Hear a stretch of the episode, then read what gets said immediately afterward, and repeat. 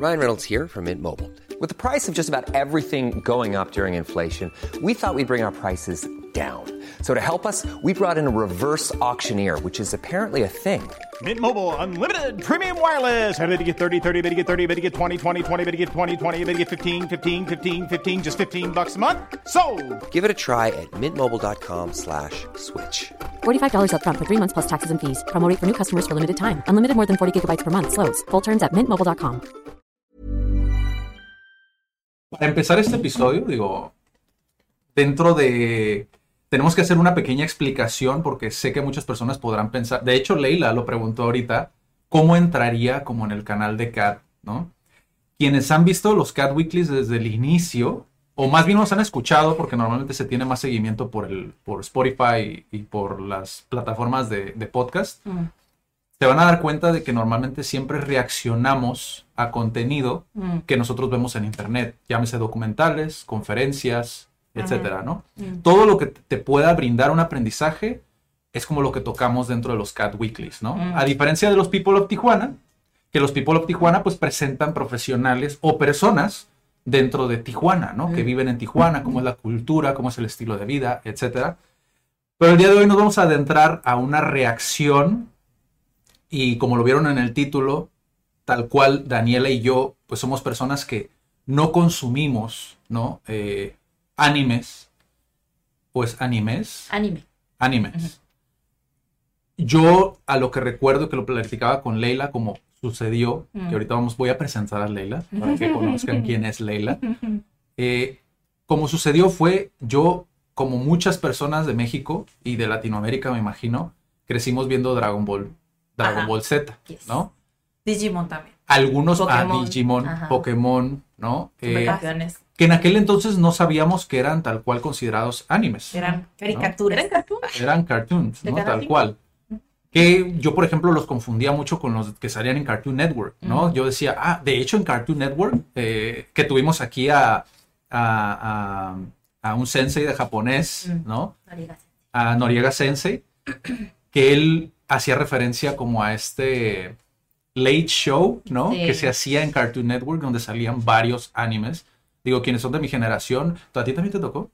Lo vi, pero ya no era tal vez tanto el culto. O sea, esto les tocó ya como que a tanto a mi mamá, a mis primos grandes, a mis tíos. A mí ya me tocó como que la última Me tocó como que de la última parte ya me tocó más Dragon Ball Z y ya los de las últimas repeticiones de los capítulos. Naruto, el, los inicios también, los primeros 50 capítulos siempre. Entonces fue como que más tal vez la segunda o tercera oleada de ya Sí. el anime. Mi mamá sí le tocó desde que salió y entraron todo. Sí, yo por ejemplo, ahorita, ahorita quiero saber la perspectiva de Daniela, porque eh, No aquí va a ser interesante. No, sí. no, no, no, va a ser Terminamos de ver y, y ya. Sí, sí. vamos a grabar el episodio y ya, ya sabes que no comento. O sea, Ok. me guardo todo hasta el episodio porque si no, Y yo así de ya, Sí. ya, algo no sale. Sí, también para que se den una idea de qué tan diversos son las reacciones. Mm. Digo, aquí tuvimos a la película de Barbie, ¿no? O sea, para Ajá. que la puedan ver, también está ahí en el canal, que es como nuestra reacción. A algunos les gustó, a algunos no tanto, pero igual es, es la idea, ¿no? Es nuestra reacción. Ajá.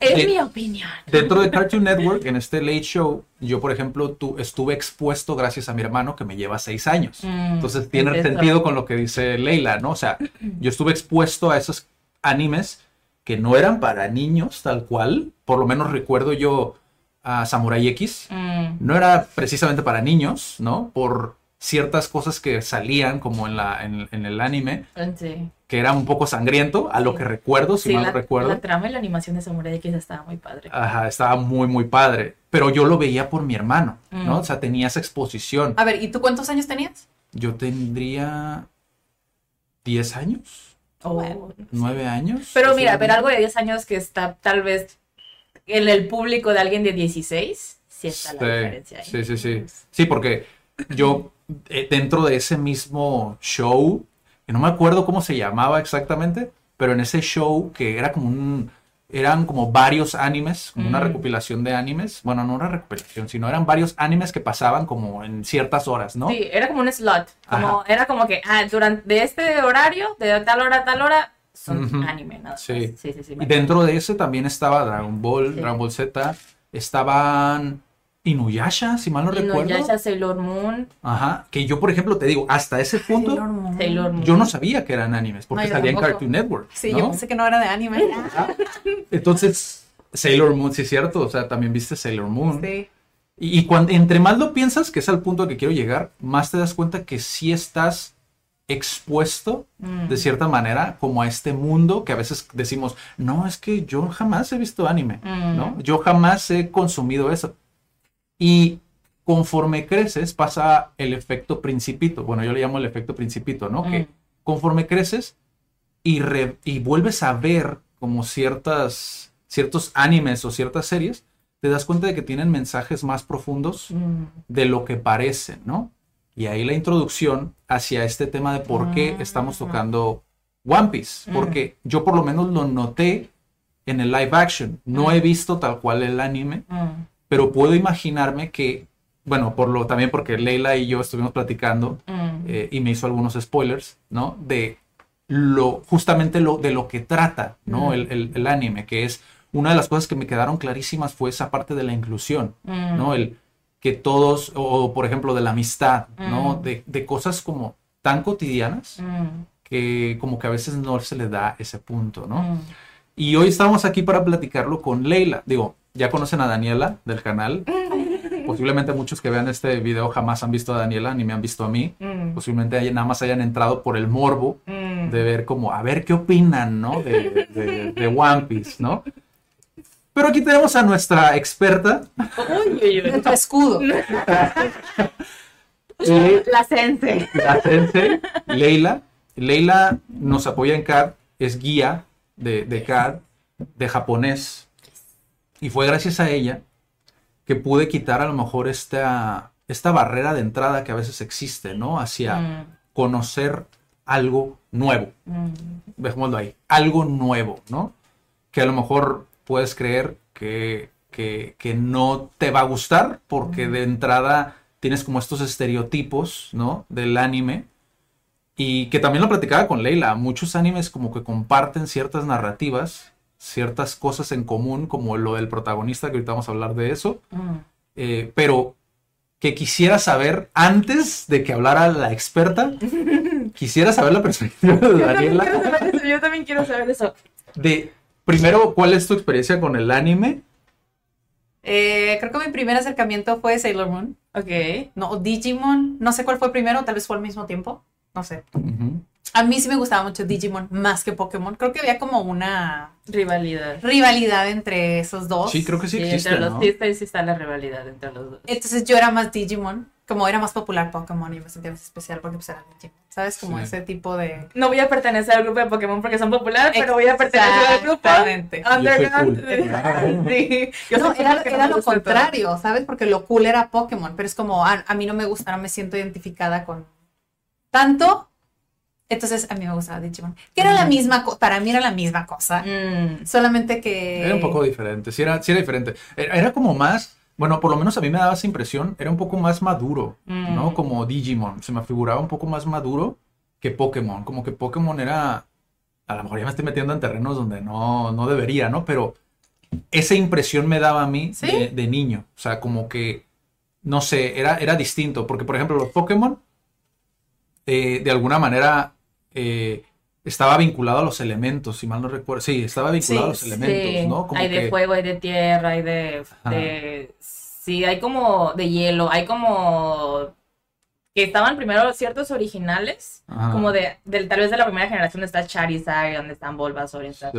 Y luego de ahí, como que ya se empezaron como que a mezclar un poquito más. Que luego empezaron a ver que, que, que Magma, que Fantasma, que...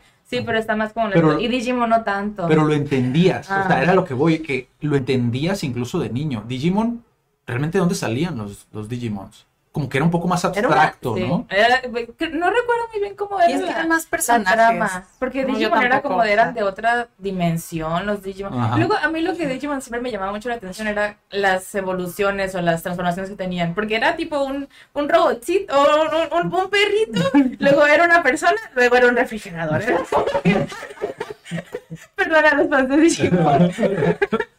Pero y luego era, pero hasta eso que te daba un poco de hype eso, porque decías, esa cosita chiquita es de Sí, se va a esa cosa". convertir en algo. Sí. Tal vez era eso. Sí. Ah, Entonces ese es tu único acercamiento. eh, Sailor Moon también, o sea, yo tenía los juguetitos, yo me creía, yo jugaba que era Sailor Moon. Bueno, una de las de ¿Cuál? las Sailors. Sailors. ¿Cuál? No, no sé. ¿Qué no, color era? no te puedo decir. ¿Qué color era? Verde, creo que era verde.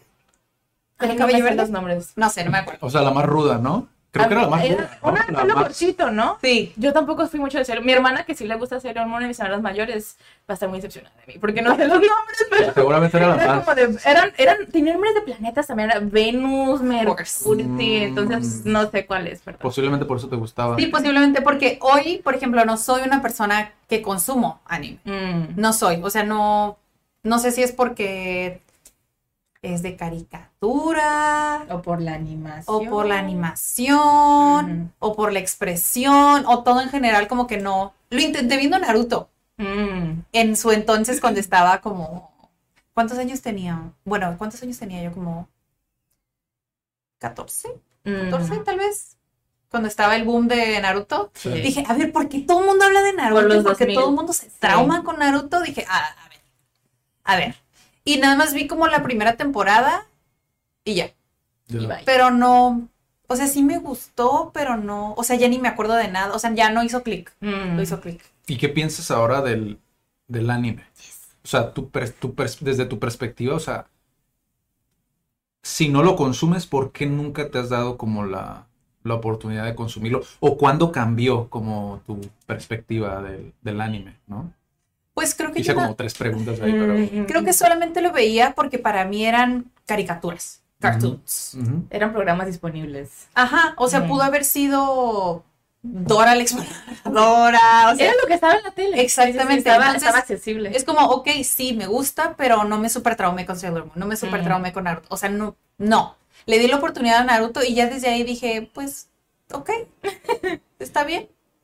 Va. Y ya de ahí siento que no me llama tanto este Uy, los tipo fans de. No, creo que es por la animación. Mm. ¿Pero qué tiene la animación? El estilo lo- no me gusta, Ah, ok. yo ok. creo. Mm. Porque, por ejemplo, digo, no sé si han visto la de Spider-Man, la Sí. reciente que, que estuvo. En- creo que across, Across the Spider-Verse, sí. Sí. Ese arte me gustó mucho. Sí. Pero combinaba como varios estilos diferentes. Sí. Me gusta Combinados más como el estilo de dibujo acuarela, Mm. como colores Le va a pastel. gustar Ghibli. Y siento que al menos algunos de los que he visto, como que está súper marcado, contrastado y no me llama la atención. Mm. Como que rojos, negros, como que no, no sé. Mm. No me llama tanto, o sea, Es no, es, pasa no es mucho. atractivo a la vista. Que, O sea, hay diferentes tipos, ¿no? De animación. También, en El dibujo también cambia mucho. Por ejemplo, yo me- a mí mi dibujo favorito de animación es el que es un poco más realista, con las proporciones un poco más Ah, realistas. Porque hay, por ejemplo, todavía tenemos Sailor Moon, tenemos Dragon Ball, tenemos los Caballeros del Zodiaco, que los ojos son como que muy diferentes, parecen como, como, eh, como si fuera un, un puente así gigante, un Ah, medio gigante, óvalo, sí, sí, gigante. y una pequeña partecita que, que es la parte de abajo del, del ojo. Sí. A mí preferiblemente no me sí, no, ese es el tipo del estilo de ah, esto es anime, es como que lo que mucha gente asocia con esto es anime. Como que se me empezó a desarrollar un poco más después el porque empecé por esos animes también. Hay muchos animes shoujo que son como para niñas de de preadolescentes, adolescentes, así, cosas así. O sea, según eso Sailor Moon también es como para ese dentro de ese esa ¿qué se dice? Ese género, esa demografía. Ok.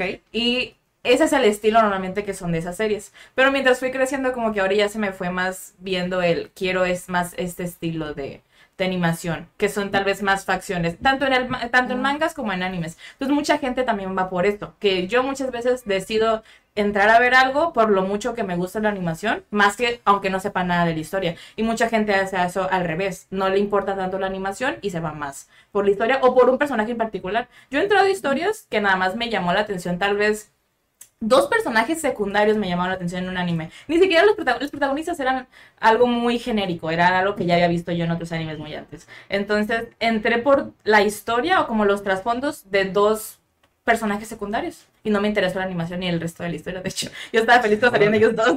Qué interesante, porque fíjate, a mí que cae en cuenta no es nada más creo que con el anime, con casi cualquier producción, Mm. serie, película, no me llama tanto las historias ficticias Mm, o fantasiosas, mm, porque me gusta más como lo real. mm. Me gustan más los documentales o películas como que basadas como en historias reales, cosas así como más de la vida, fuera como lo fantasioso. No sé por qué es todavía, pero es eso como en general, creo que mi género es más como documentales o cosas reales. Mm. Sí, yo- casi no me gusta. Yo creo que también estoy de acuerdo con eso, pero cuando tienen realismo y un toque de, a lo mejor de algo, algo fantasioso. Por ejemplo, Ajá, no sé por qué se me vino a la mente, pero también es una producción japonesa, es un videojuego, no es un anime, pero a mí me encantaba eh, Metal Gear, por Mm. ejemplo, ¿no? O sea, que es tal cual algo real, es decir, es una guerra, Ok. pero es como muy japonés, creo, Mm. como la manera en la que lo abordan, como hay ciertas animaciones dentro del videojuego, digo, los fans de Metal Gear no me dejarán mentir, pero como que hay ciertas animación o ciertos escenarios, o ciertas cosas que pasan que sabes que es algo japonés porque no lo harían así de este lado del mundo, ¿no? Por ejemplo, algo que tiene el videojuego, para poner un ejemplo, es que una de las maneras de bajar el estrés del, del- del jugador es tener una, una revista para adultos, Oh my God. ¿sabes? ok. Siento que es algo muy japonés como eso de meter en el juego, ¿sabes? Que es Mm. como, porque siento yo que no lo meterían como de este lado del mundo, ¿sabes? Como que, No, Sería súper crítica. ajá, o algo que Creo. pasa mucho en Cancelado este juego. Y yo lo he escuchado mucho en críticas hacia el juego, que es muy infantil el humor que utiliza, Mm. porque a cada rato pasan video en, en todos los Metal Gear hay un jugador, hay un un personaje que se está haciendo del baño, o sea, se está cagando. ¿Sabes? Y es como y dice y decía el camarada, un camarada que vi una, una reacción al videojuego, porque me gusta ver también como la opinión de otras personas, Mm. que decía, "Oye, pero ¿por qué me lo metes cada dos, tres segundos? ¿Sabes? Como esto, o sea, no da risa. Mm. ¿Sabes? Es como, eh, como decía Kojima, no da risa, no da risa que se esté cagando cada rato el el mismo personaje, pero es un humor distinto. Pero a ver, ¿no? ¿cómo se lo tienes que llevar al baño? No, no, no, o sea, un personaje Ah, de la historia que sale y se está haciendo del baño, o sea, tiene diarrea y cosas así, ¿sabes? Y sobre todo en el último juego, pero eso es otro tema, ¿no?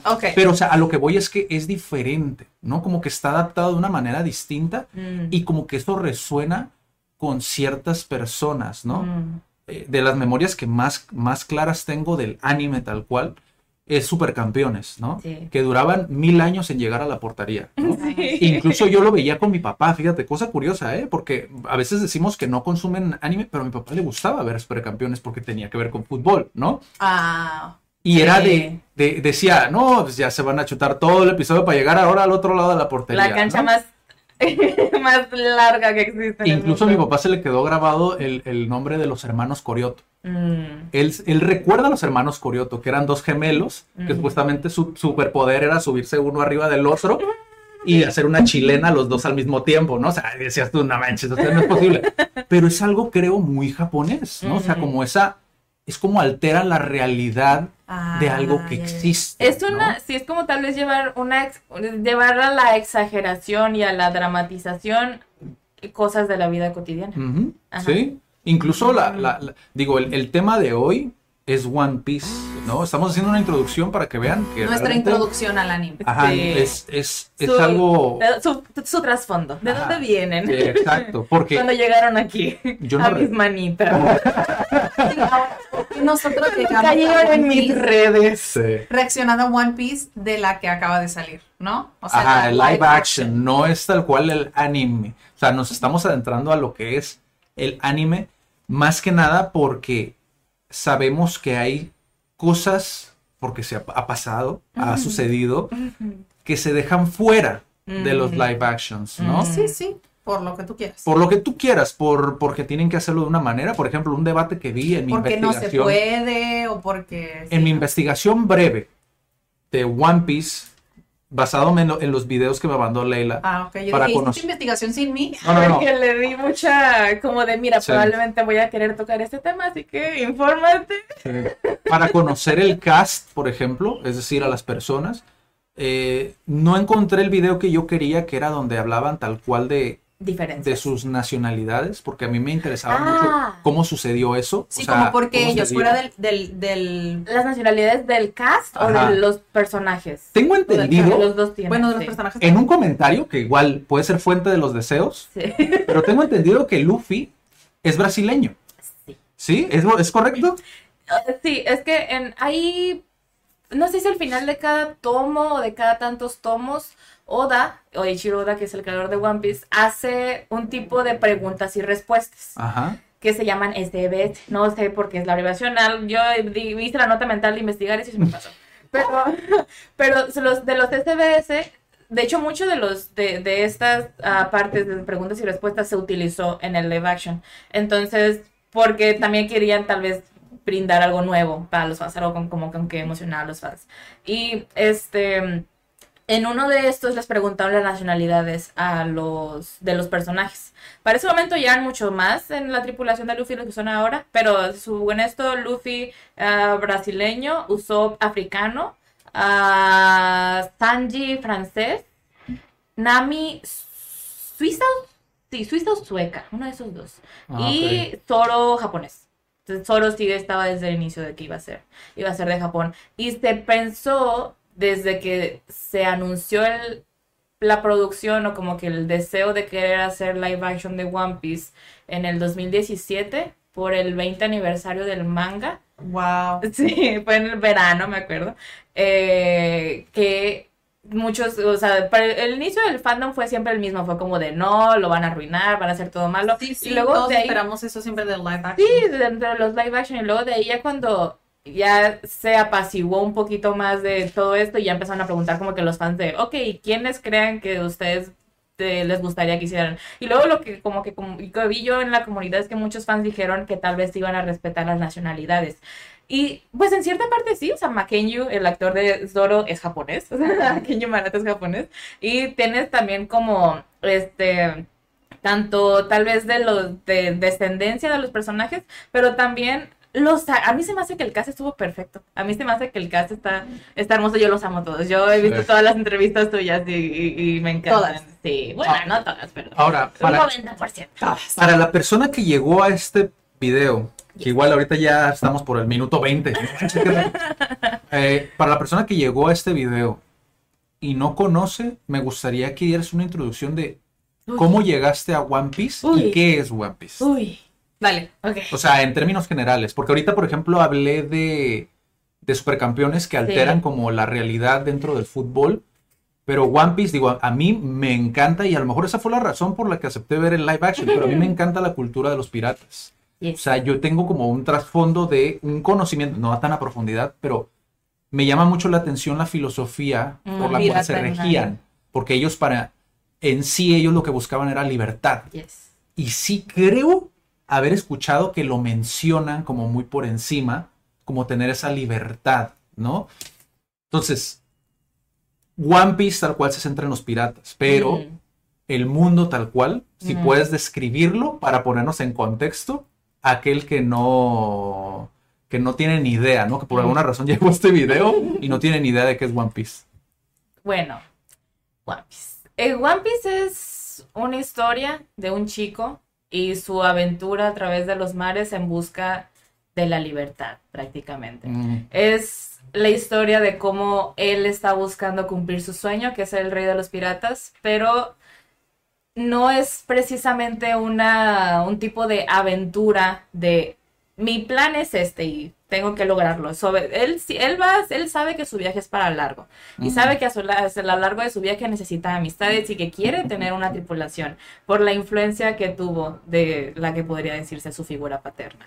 Y el mundo de One Piece llega en un momento en el que está repleto de sueños, está repleto de personas que han dejado sus sueños, personas que han abandonado sus sueños, personas que necesitan tener a alguien que confíe en ellos. Y muchas veces Luffy con sus amigos, él llega a ser esa pieza faltante, el, de- el que te dice directamente, te dice, pregunta, ¿cuál es tu sueño?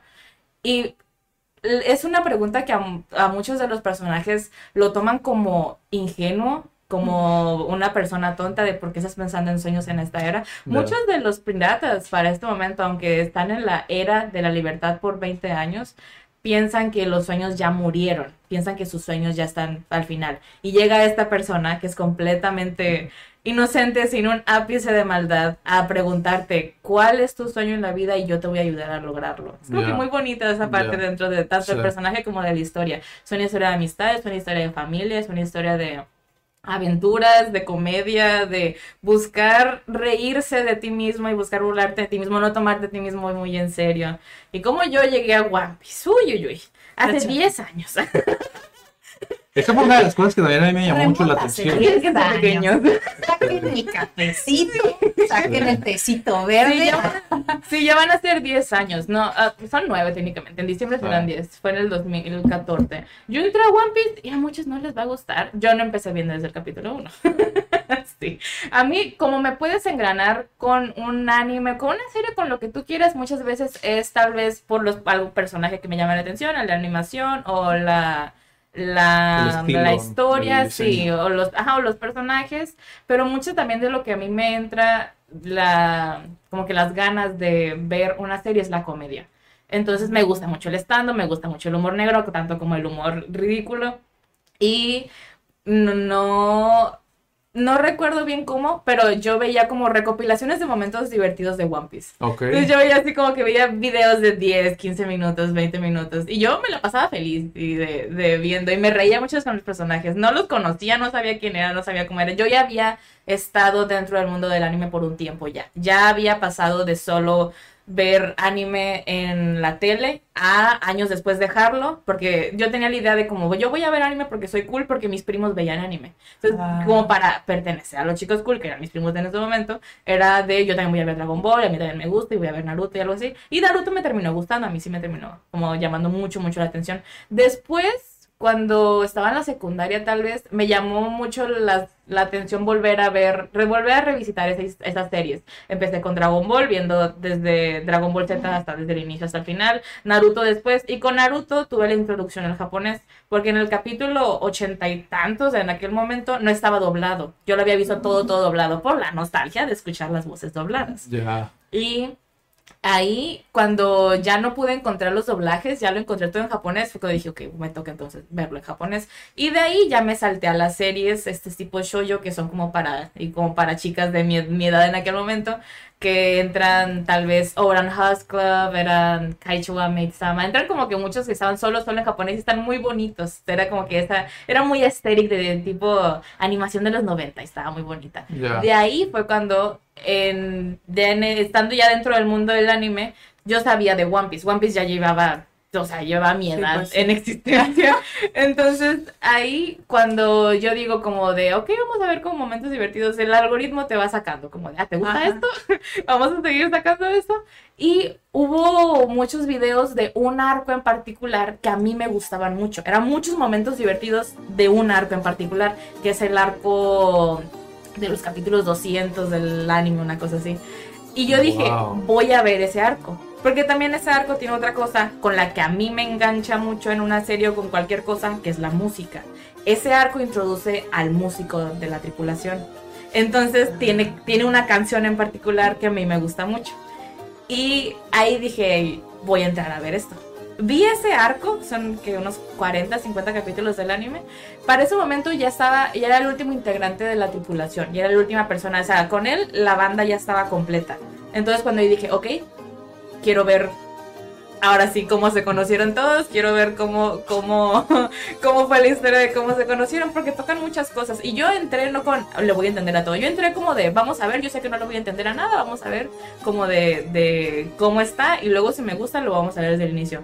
Y sí, me gustó, me enamoré de la historia y de los personajes. ser algo así. Y ahí me fui al capítulo 1 y desde ahí lo fui. Y probablemente cuando yo volví a esta parte del, del anime que ya había visto, creo que lo volví a ver otra vez de todas maneras.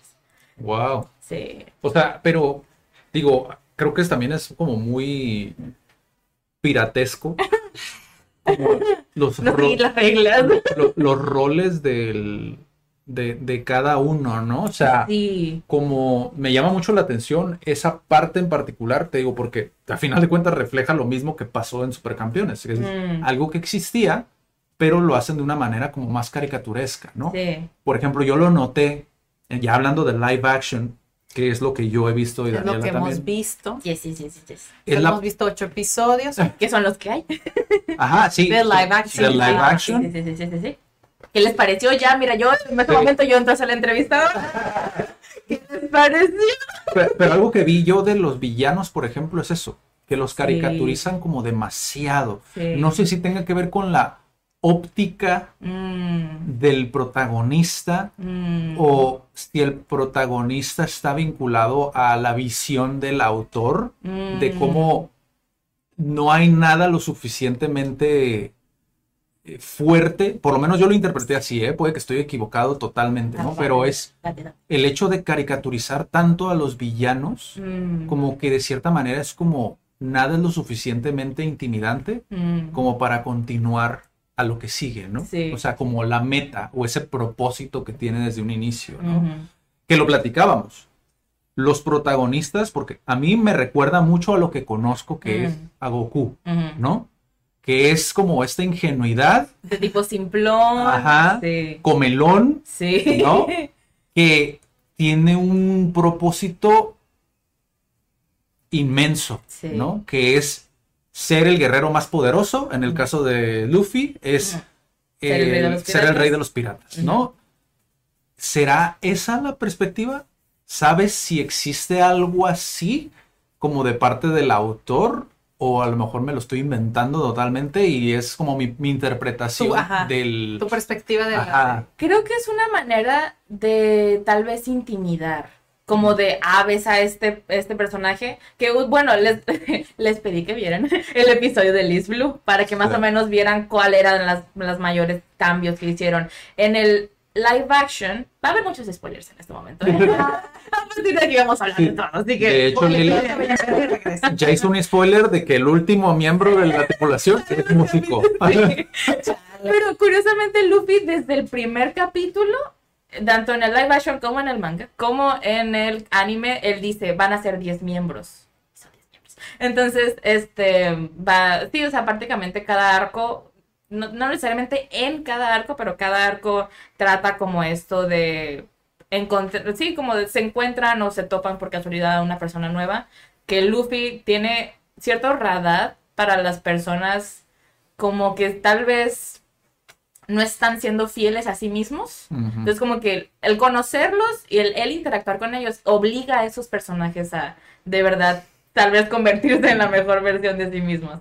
Eh, entonces, el... Sí, o sea, hay, hay en el live action y en el anime una parte grande que es en el Barati, cuando ya están eh, Zoro, Sanji y Luffy juntos, y Usopp juntos también. Am, en el live action tenemos a un villano que se llama Don Krieg, que es el que tiene la armadura dorada. En el, en el, en el live action, el anime, perdón, en el live action no lo tenemos. En el live action Mihawk lo, eh, lo enfrenta desde mucho antes. Y luego para el momento en el que ya llegamos al Barati, no tenemos esta pelea. Porque Mihawk iba buscando a Don Krieg nada más, como para matar el aburrimiento. Y es- lleg- es- en, el, en el anime eso es, que llega al Barati junto con Don Krieg, o sea, o atrás de él, y ahí es cuando tienen una pelea entre todos los personajes. En el live action hicieron, mira, sabes que para mejor sacamos esto, lo ponemos antes, y mejor que Garp sea el que mande a Mihawk a buscar a Luffy. Pero los personajes antagonistas, muchas veces entre antagonistas y villanos, son este tipo como de personajes así muy, muy vistosos. Como que dices, uy, este güey está gigante, este men va a estar bien fuerte o va a ser como super eso. Porque Luffy, su, tanto su apariencia como su diseño de personaje es muy simple. Es un Sí, chico dices, que, sí, bueno, en el, en el live action, y gracias, le metieron eh, otros outfits, le pusieron más cosas, pero Luffy siempre es su sombrero de paja, su, su, Su chalequito. su chalequito Sí, rojo. quisieron hacerlo más realista, ¿no? El hecho de que cambiara de... Sí, y Luffy, y Luffy, luego también curioso de eso, porque no querían pues tener a los mismos personajes. Yo creo que Zoro es lo que tal vez pasa con un atuendo más tiempo y Sanji tal vez con su, su traje. Um, y Usopp con el overall. Bueno, sí los cambiaron un poco. Pero sí, este, ellos eh, destacaron, como cada tomo tiene una portada, de las portadas sacaron muchos outfits. Entonces, de las Mm. portadas tomaron como de, ok, ah, este es el outfit de Nami para tal parte, este es el outfit de Zoro para tal parte, de Sanji para tal cosa. Ah, y ya, ya, ya, ahí ya. tomaron como de, ok, un poco más de, de libertad creativa tal vez, pero es para, el- para el estilo de diseño. Pero el personaje de Luffy en el anime, eh, lo va- sí, ya cambia y se pone distinta ropa más adelante, pero siempre se les hace un chico sencillo. Y luego es eso, según esto es un underdog, según esto es un chico, porque y muchos villanos hacen eso, de que hace un chico como tú de Liz Blue, que según eso es como que el más débil de los mares, queriendo ser el rey de los piratas, o sea, nunca lo vas a lograr, nunca vas a poder hacer esto, nunca vas a, Mm. nunca vas a llegar a hacer eso. Entonces es como, este chico simplón te va a derrotar, o sea, no vas a poder vencerlo con eso porque lo estás subestimando. Estás subestimando nada más teniendo muchos prejuicios al momento de juzgarlo y no importa qué tan vistoso sea el villano, Luffy eventualmente lo va a Fíjate que no lo había visto así, porque yo no conocía esto que estás diciendo, o sea, que Mm. de dónde viene, o sea, como que se meten otras cosas también, Mm. ¿no? Como el de dónde vienes no te define, Sí. o el hecho de cómo te veas tampoco te define, Sí. o sea, yo no lo había visto así, como el poner al personaje principal de, De esa ese, manera. ajá, de esa Mm. manera. Pero es que el- pasa, pasa también con, o sea, con Dragon Ball, recuerdo con Dragon Ball Z, pasó algo parecido, pues, por ejemplo, Freezer es muy diferente a Sí. la mayoría de los, de los villanos, ¿no? O sea, Sí. tú puedes saber como, ah, este güey es el chingón. puedes saber. Sí, este güey, ¿sabes? Desde que lo ves todo intimidante, inclusive con Vegeta, cuando llegó, llega, Ajá, con- llega ahí. Raditz con armaduras y dices, ¿qué es esto? O sea, Aunque fíjate que pasa algo también. a la inversa, Mm, como que son pequeños, ¿no? En un Bueno, inicio, sí. Vegeta es pequeño, Ve- siempre es pequeño. Freezer es sí. pequeño, Sí, Cell ya ahí es donde ya se van como un poco Sí. más a, a- es más grande, ¿no? está musculoso. Majin Buu, por ejemplo, Majin juega Buu, con sí. eso, ¿no? También. Entonces creo que creo que es algo japonés, ¿no? Como esa parte del underdog, como que siempre apostarle al que viene de abajo, Mm. ¿no? Y el hecho de la el no subestimar como a Creo que es una técnica de narración, más que algo Mm. japonés. Porque en muchas películas americanas, mexicanas también, eh, historias reales, nos llama mucho la atención el, la- el cuál es la historia de la persona que al- desde abajo y llegó hasta arriba. sí. Por eso, porque resonó con muchas personas cuando Yalitza Aparicio ganó, estaba denominada para el Oscar, porque dijeron, ¿cómo una persona así estaba ganando de México? Entonces, No sé por ni qué se me vino a la mente Club de Cuervos. No sé por qué se me vino a la mente Club de Cuervos, pero digo, quien no la haya visto está No fue bueno. tu culpa, güey. Sí. Voy a poner ese. Este, hubo muchos de este tipo de, de historias. Creo que hay tanto eh, actualmente en cine y series americanas como mexicanas, como otro lado, como de. Se usa, me gusta mucho tal vez la interpretación o la manera de verlo japonesa. Porque siento que es un toque diferente. Eso es algo que vez tienen mucho en común los protagonistas. Ahora sí, entrando como que a los protagonistas de los anime. Porque muchos de los protagonistas de los anime son los o los más débiles o los que vienen así como de que son Naruto, un huérfano completamente odiado por su aldea porque ¿Cómo te digo? tiene Como que lo todo dramatizan dentro. más, Sí. ¿no? De cierta Bueno, manera. En Boku no Hero Academia, que es un anime donde todos tienen algún tipo de superpoder, el protagonista es un niño que no tiene ningún poder y es un niño que quiere ser un superhéroe porque Ajá. quiere tener un poder y quiere ayudar a las personas. Boku no Hero Academia es un tema completamente diferente. Pero sí, entra en muchas cosas que no, que no estoy de acuerdo. Ya. Pero tiene, tienen adultos muy, muy irresponsables ese anime. Pero La tiene, tiene, no, es que son niños, ponen a pelear a niños, órale a la guerra, no, pero sí, este, es- está complicado ese tema también. El chiste tal vez de que sea un personaje como Luffy, que es un tipo flaquito, que dicen, que mucha gente, tal vez cuando, sus villanos tal vez cuando se asustan con él es cuando se dan cuenta que tiene una fruta del diablo. Cuando dicen, ah, caray, ¿por qué este men se tira?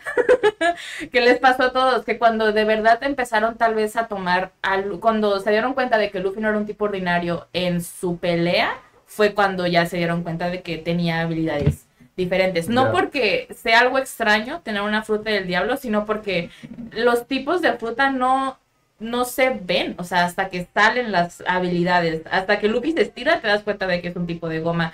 Entonces, hasta que Boggy se separa es que te das cuenta de que también Ajá. tiene este tipo de Pero, pero creo que aún así como que te da el personaje, o sea, ves, cuando se, se hacen partos, ¿no? Aún así ves al personaje y dices, o sea, lo está utilizando como para su beneficio. Claro, claro. Incluso, o sea, se ve como un villano, Mm, que igual puede que evolucione el personaje, no lo sé, pero se Mm. ve como alguien malo. sí.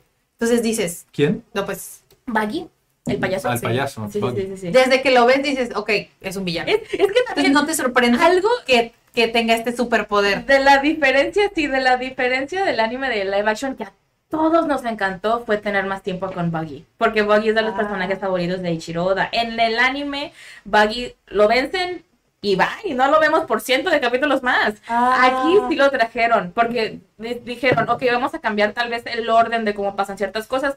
Todos los elementos de los personajes de que están en el anime y que pasan en la trama están en el live action. Tal vez pasan un poco diferente, como Mihawk derrotando al otro personaje antes y viéndolos de, de manera diferente de cómo se van a unir. Pero, Pero, ahí afecta está. la línea. Sí, ¿no? o sea, ahí están. Los elementos ahí están.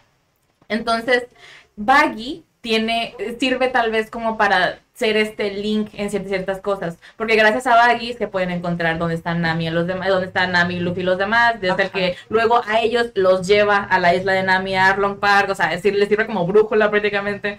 Y, eh, y Jeff Guard también, el actor, hizo un trabajo espectacular haciéndolo. Su, su introducción también es muy de villano, o sea, muy Sí. de todo oscuro, un spot a un personaje y es como que, pues ese es mi Sí. mapa. Y la música, también, lo- también la musicalización del anime es algo muy diferente a lo que hicieron en el live action y en el live action también está increíble. Es una serie que yo no hubiera puesto, o sea, le hubiera pasado Mm, en Netflix. O sea, no me hubiera ni detenido a ver de qué se trata, Mm. ni nada. Pero sí me, la verdad, puedo decir que sí me gustó. El cast hizo muy bien también. No sé, todos ¿Qué los fue lo que te elementos gustó? ¿Qué fue lo que más te gustó? Sí, sí, sí. que tuvieron una explicación Mm, los poderes que tienen. ok. Ya es como que, ok, está un poco fantasioso, pero como que ti- tiene sentido dentro de su universo, Sí. ¿sabes? No es como tan así porque nació así y ya. Y se ve como, o sea, es un tipo simple, Ujú, que es lo que te decía, o sea, parece que no va a tener ningún superpoder, o sea, que casi se le van a dar las cosas mágicamente, pero, o sea, también tiene como ese don y lo usa para su beneficio ujú, en una manera más positiva, ¿sabes? Como no explota a la gente. Sabe que lo tiene, pero tampoco hace que todo gire en torno a eso. Es como, bueno, Sí. si lo tengo que usar, lo uso. Sí. Pero mi objetivo es este. Él no lo alardea. No es Exacto. como de vas a perder contra mí porque yo soy como que un tipo de goma. Y luego es algo muy curioso porque ¿qué decimos cuando un niño se cae? Ah, a los niños no les pasa nada, es un niño de goma. Los niños son de goma, no les pasa nada. Luffy literalmente es un niño de goma, entonces Sí, por lo menos aquí No en México. A lo mejor en alguna parte de en otras partes no. Pero aquí sí decimos eso como que, ah, a los niños no les pasa nada, los niños son de goma. ¿Qué pasaría? Fíjate, me puse reflexi- reflexivo. Mm, ¿Qué pasaría con la narrativa de Luffy si él no tuviera la fruta? mm. ¿Crees que hubiera sido igual? Eh, eh, Eso es una, es una idea que te pones a pensar de cómo a veces no puedes hacer lo que quieres en la vida. Si no tienes ¿Sabes? talento O ciertas es características. que no puedes hacer lo que Mm, quieres en la vida. mm, O hubiera encontrado otra manera. mm. ¿Sabes? O sea, o fue el darse cuenta de eso que despertó eso. No, creo que de niño ya lo tenía. Ya ¿no? lo Que- Que, tenía. tenía la lo- idea. Bueno, tam- Fue por medio de Shanks, es por ¿no? medio de Shanks. Shanks es una Como su mentor. gran, sí, eh, eh, Shanks es una, es una gran figura para Luffy, es su figura paterna prácticamente, es su, es su- sí, es su mentor, es su ídolo, es su modelo a seguir. Entonces, también Shanks siento que es un muy buen modelo también, porque él desde el inicio es un pirata de actualmente en el anime y en la historia de gran calibre. En ese momento, tal vez no tanto, era Mm. reconocido, tal vez por el background que él tiene, que lo menciona Baggy, que eran, eran aprendices en la misma tripulación. No les voy a dar más spoilers, pero, pero este, Shanks también, eh, lo que hace él Pero sí lo menciona, ¿no? Que lo conoce. Sí, Como en, sí, en el, en el sí. live lo action menciona lo cuando, menciona. cuando lo está torturando, entre comillas. Que le dice, ah, sí, por el agarro el sombrero, le dice, yo conocí a alguien con ese sombrero. Ajá. Le dice, ¿conociste? Y él dice, Shanks. Y Luffy, Porque si te "Conozco a dejan, Shanks". te dejan como la semillita de ¿qué Sí, onda? Y ¿Cómo es que Buggy te dice? Buggy dice, fuimos, como tenía, cuando teníamos tu edad, fuimos aprendices en el, en el mismo, Ah, o sí, policías en el cierto. mismo barco, Sí, algo, algo sí, así menciona. Sí. Y de hecho, mira, casi se los voy a dar. De hecho, por, por culpa de Shanks, Buggy tiene su fruta. Ah, Ellos eran, eran aprendices en la misma tripulación este, Shanks había estado con esa tripulación desde que nació prácticamente. La tripulación lo encontró como en un cofre del tesoro y dijeron, Wow. pues vamos a, de bebé, dijimos, pues vamos a adoptarlo. Y este, eh, Baggy se quería robar esta, creo que quería venderla, algo quería hacer con la fruta. Tenía la fruta, ten- la, la vara varanomi, no me acuerdo cómo le pusieron en inglés, y, eh, o en español, y tenía un tesoro, tenía un mapa del tesoro. Entonces él dijo, "Oh, yo me voy con mi, mi barquito, mi, mi frutita, mi mapita del tesoro, y eh, estaba como dándole la espalda al resto de la tripulación, y Shang se, se acerca como de, oh, Baggy. ¿qué estás haciendo? ¿Qué estás? Y Baggy entra en pánico y se come la fruta. Así como que se la, se la toma así como de, no, no, no, no. Y algo le pasa o, o se ahoga que se la termina tragando. Ah. Y Shanks así de, ¿qué pasó? Y el otro, por tu culpa. Porque en ese momento dicen, muchas personas quieren frutas del diablo para las habilidades que les van a dar. Muchas veces no sabes cuál va a ser la habilidad Sí, que te va a dar. Tiene un nombre, pero no sabes en realidad qué, qué te va a pasar o cómo la vas a poder usar. Entonces, Baggy no quería comerse la fruta. Baggy fue como de, de, de por tu culpa, maldito. Y se cae del barco. Y es Shanks el que va y lo salva. Y, dice- y pierde su mapa del tesoro. Entonces, Bucky le tiene como que ese resentimiento a y otra cosa, pero le tiene como que ese resentimiento a Shanks de por su culpa soy un usuario de una fruta del diablo y por su culpa como perdí mi mapa del tesoro. Si hubiera sido un gran tesoro, un poco tesoro, quién sabe, pero según él era ser como el gran tesoro. Y Shanks tiene esta eh, eh, Shanks y Luffy, eh, a Luffy le adopta muchas cosas a Shanks. Le adopta él, las cosas se pueden hacer por diálogo primero. No es algo que pareciera ahorita como una, una narrativa muy actual de no a la violencia. El anime, el manga sale en el 97. y, historia- y aquí está el capítulo.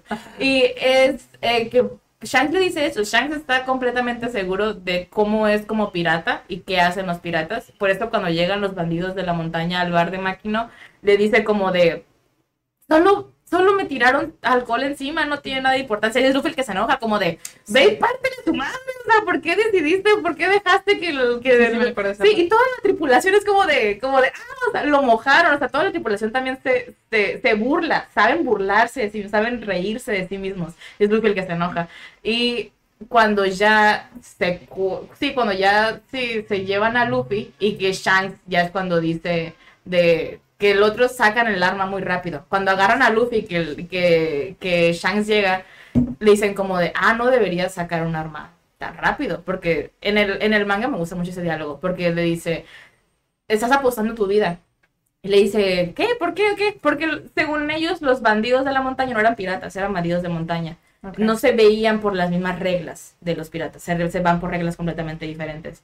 Entonces ellos no creían que los piratas los iban a atacar estando en tierra. Entonces les dicen como de, no, ¿y qué vas a hacer? ¿Y qué vas a hacer? Y que no sé qué. Y ya es cuando a Rookie, Lu, que es el, gordito de la tripulación, le dispara al otro y lo mata inmediatamente. En el manga, la, los- lo- el resto de los bandidos de la montaña se quedan como de, eso fue injusto, lo mataste, porque hiciste eso? Y es el vicecapitán, sí, es el- el segundo al mando de Shanks, el que dice, no estás lidiando con bandidos de montaña, estás lidiando con piratas. Y nosotros no somos buenas personas. Y les, y les queda como esta, esta parte clara también a Luffy, que luego cuando pierden el brazo frente a el, el rey marino, que ya Luffy finalmente entiende el por qué Shanks no lo quiere llevar, entiende que es vivir, vir- quieres lograr querer vivir tus sueños en el mar, pero tienes que también ser lo suficientemente grande para poder hacerlo, tienes que ser lo suficientemente maduro y fuerte para poder hacerlo. Por eso cuando Luffy crece y que ya sale al mar, sabe quién es, sabe como que en qué persona se ha convertido, está seguro de sí mismo y se lo dice a Baggy como de, un niño como tú nunca va a poder lograr nada. Y Baggy le, y Luffy le dice como de, yo sé, yo sé perfectamente quién soy. Yo estoy completamente seguro de quién soy y sé, no necesito como que nadie me diga nada. Por favor, explícanos Sí, a sí. los incultos. Porque a mí me co- quedé. sí. Porque a mí, a mí una de las cosas que tú me platicaste muy por encimita, pero después me dijiste, no, mejor para el episodio. No me acuerdo qué fue. Las frutas. ¿Cómo funcionan? Ok. Porque Porque creo que muchas creo que no lo explican ¿De dónde tanto todavía En el live live action. no. Ni en el- es que ni en el, ni en este inicio de la historia tocan esa. Hay Sí. tres tipos de frutas. Están las frutas logia, que son elementos. Eh, puede ser llama o fuego, magma, Como los Pokémon. ándale, algo así, que convierten su cuerpo en eso. Lo curioso con las frutas es como que no inmediatamente, no es como algo tipo de la película de elementos, que son Ah, ya. fuego o son agua, se ven como personas Ah, normales, pero ante ataques inesperados, su cuerpo, inmediatamente el elemento de su cuerpo es el elemento de su fruta. Que por Entonces, cierto, Ah, muy buena película. Elementos. Buena. vayan a verla. Yo, sí, la vi hace unas semanas también con una de mis amigas y también yo la vi seguido varias veces también. Sí. Yo repito cosas que me gustan. Entonces, que es otra cosa de live action que yo lo vi en tres idiomas. Luego, lo- ahorita vamos a hablar de doblaje. hablamos. Ahorita hablamos de doblaje. Los idiomas no pueden faltar aquí. En Sí. En- bueno, tenemos las logias, que son elementos. Está fuego, magma, ah, luz, ah, hielo, son algunos de los ejemplos. Arena también. Tenemos eh, luego las frutas zoan, que son animales. Son este leopardos, ah, lagartos, ah, O sea, se pueden renos. transformar en. Sí, se pueden transformar. Jirafas, se pueden transformar. Lobos, se pueden transformar en, en estos Jirafa, animales. ¿cómo Sí, hay una jirafa. Es, es una jirafa espadachín. Wow. Está genial. Solo pelea, solo pelea contra él. Está genial. Este, Wow. de ahí también tenemos dentro de la SOAN, porque también tiene como mini categorías estas. En la SOAN pueden ser SOAN mitológicas. Hay mamuts, hay este fénixes, o sea, hay como este tipo también de dragón, ese tipo también como de frutas. Luego tenemos las paramecia. Las paramecia son el tipo de Luffy, el tipo de Baggy. Son algún tipo de modificación en tu cuerpo o algo que le permita a tu cuerpo modificarse y cambiarse de ciertas maneras. O sea, el de Luffy se puede hacer, se puede estirar, el de Baggy puede como pues separar su cuerpo. Hay otra que es, por ejemplo, puede hacer que broten am, partes de su cuerpo, puede hacer que brote una mano, que brote un ojo, pues muy buena para el espionaje, sí. Hay, hay Wow. muchos, por ejemplo, que son, sí, como para hacerse filo, o sea, que pueden hacer cualquier parte de su cuerpo en filo, sus manos se convierten en cuchillos, su- sus antebrazos pueden ser cuchillas también. O sea, hay como mucho, eso lo vamos a ver en la segunda temporada, ya Ok. confirmada de live action. Eso lo vamos Ok. a ver después. En, sí, en la segunda temporada va a haber muchos, muchos más usuarios de las, de las frutas. Muchos, muchos, muchos más. Y estas son como que las, las, las tres categorías de las frutas. Ok. ok. Sí, sí, sí, sí. O sea, Espera, pero hay frutas normales. Definido normal. O sea, como las que existen, eh, no so- te la comes y te dan Una manzana. Sí, Ah, una pues sí. manzana. Una... Sí, hay No manzanitas. sé. Ah, es que estos son como especiales. ¿no? Son frutas del O sea, diablo. Son ajá. frutas nacidas del mar. Es que dentro de One Piece Ah, también es otra cosa. Eh, todos de una u otra manera son hijos del mar. Shanks, bueno, Luffy viene de la inspiración de Shanks, que es un pirata, y su abuelo, que es un marín, también eso. Sí, este tengo la pregunta. Muchas dudas. ¿Qué pasa con los padres de Luffy? Sí. Nami luego es hija de una, es- eh, vamos a decir, aunque son hijos adoptivos, no son hijos de familia, son sus hijos. Em, es hija de un mari, de una marín, una ex marín. Ah. Sí, también Belmer, que también a mí su actuación me pareció increíble en el live action. Sí, fue la que vimos. Sí, sí, cierto. Sí. ya estaba haciendo memoria Sí. Usopp, hijo de un pirata que se fue, que, Que es miembro de la miembro de la tripulación de sí acuerdo. sí. Um, Sanji, hijo de un ex pirata también, chef ahora del Barati. Y Zoro, Eso no sale, ¿verdad? Zoro no sale de sus padres. No, de Sanji. No Sale- recuerdo Seth. si sale, sale. Seth era el, su, su jefe cocinero, el que lo rescató. Él era pirata.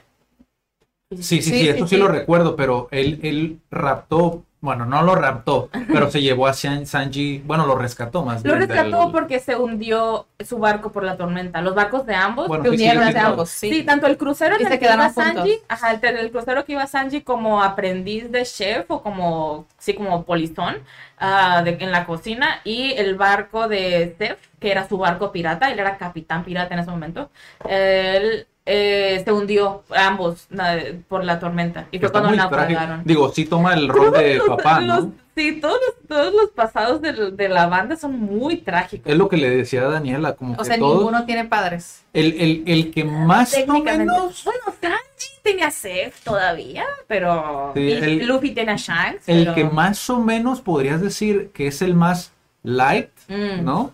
Es Zoro. Es Zoro. Pero sí. no ha salido su Zoro. A Zoro le. Anunci- dijeron o so- o- Y es el ¿cómo más serio, curiosamente. Oda, Oda dijo, sí, a Zoro le vale, o sea, la verdad, o sea, Zoro es como, si no has tenido como que una importancia en mi vida antes, o sea, como que, Me. Sí, o sea, Zoro, le- lo que, o sea, la gente importante para Zoro, si acaso, fue su Kuina, también, la razón por la cual eh, tiene que cumplir su promesa de convertirse Tengo en una, tengo una pregunta. Te voy a interrumpir ahí porque. Hiring for your small business? If you're not looking for professionals on LinkedIn, you're looking in the wrong place. That's like looking for your car keys in a fish tank. LinkedIn helps you hire professionals you can't find anywhere else, even those who aren't actively searching for a new job but might be open to the perfect role. In a given month, over 70% of LinkedIn users don't even visit other leading job sites. So start looking in the right place. With LinkedIn, you can hire professionals like a professional. Post your free job on linkedin.com/people slash people today. Hey, it's Danny Pellegrino from Everything Iconic. Ready to upgrade your style game without blowing your budget? Check out Quince. They've got all the good stuff shirts and polos, activewear, and fine leather goods, all at 50 to 80% less than other high end brands. And the best part? They're all about safe, ethical, and responsible manufacturing. Get that luxury vibe without the luxury price tag. Hit up quince.com slash upgrade for free shipping and 365 day returns on your next order. That's quince.com slash upgrade. Dale, Mira, yo algo que me di cuenta ahí, puede que me equivoque, no me tienes que decir, Mm. no tienes que hacer spoiler. Mm. Digo, los ¿O que están sí? escuchando en, en podcast Mm. no van a ver tu, tu rostro, pero quiero hacer la pregunta. ¿Realmente está muerta Queen? ¿Sí? Sí, se murió. Ah.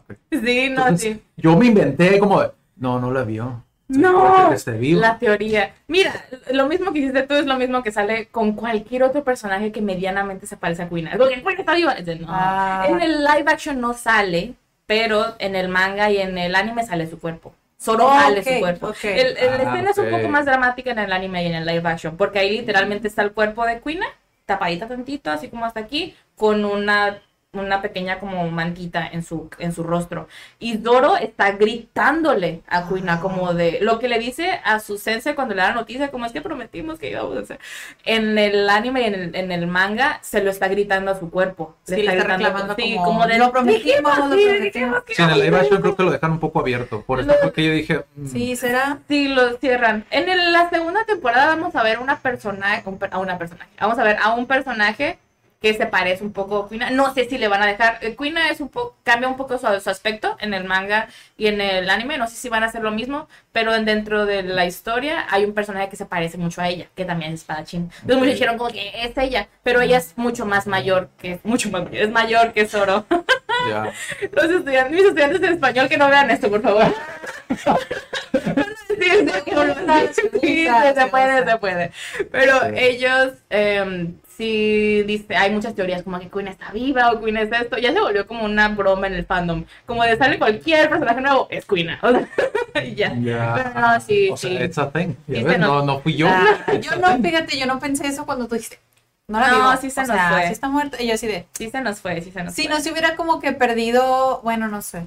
Sí, de de Zoro dijeron quiénes eran sus padres. um, fuera de la historia, lo mencionaron en un SBS Oda, como de, ah, este es su, su árbol genealógico. Pero pues a Zoro le vale mucho, la verdad, porque tanto de la idea de que son hijos del mar, todos son niños del mar de alguna u otra manera, um, es la idea de crear a tu propia familia. O sea, tienes los lazos sanguíneos que en realidad no les dan mucha importancia. Ok. Pero el chiste del mar es que todos son hijos del mar, entonces todos pueden ser una gran familia y todos deben buscar su familia. Entonces como que se vuelve un poco más Entonces, importante. esta es la filosofía de Sí. que no estén con sus papás biológicos, entre comillas. Sí. Sí, es más como buscar, lo- digo, hay un episodio en CAD donde hablábamos sobre cómo vivir 100 años. Va a salir en, Ya salió. creo que ya ¿no? salió. No, creo que va a salir apenas. O no sé si ya salió. Ya salió. Igual busquen, ah, sí, ya salió porque cuando salga este, Exacto. ya habrá salido. Ya habrá salido, sí. Eh, pero justamente una de las características que tú debes de buscar en tu vida es buscar a tu tribu correcta, Mm. ¿no? Y creo como que lo tocan en ese punto, ¿no? Como el hecho del crew Completamente. es como tu tribu, ¿no? O sea, tu tribu de decir... que a las- Nami le cuesta mucho eso. Ajá, bueno, sí a se eso me dio en encantó live que al action. principio ¿A era Nami? como, yo no soy de tu, de tu tripulación. o sea, Sí. ni A me mí- consideres, a mí- yo no. Me- a mí me gustaba mucho cómo se sincronizaban ella y Nami, como si fueran el Nami y, y Zoro, así como, como, como banda de, sí, mi tripulación. En inglés me gusta el not a crew.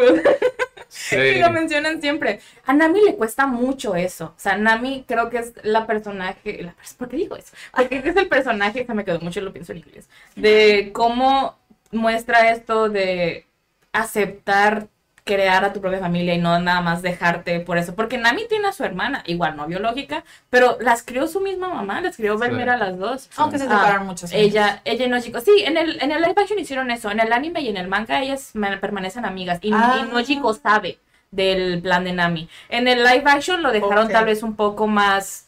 Dramático. Sí, lo pusieron un poco más trágico en ese aspecto, pero tal, buena- se me hace una buena razón también.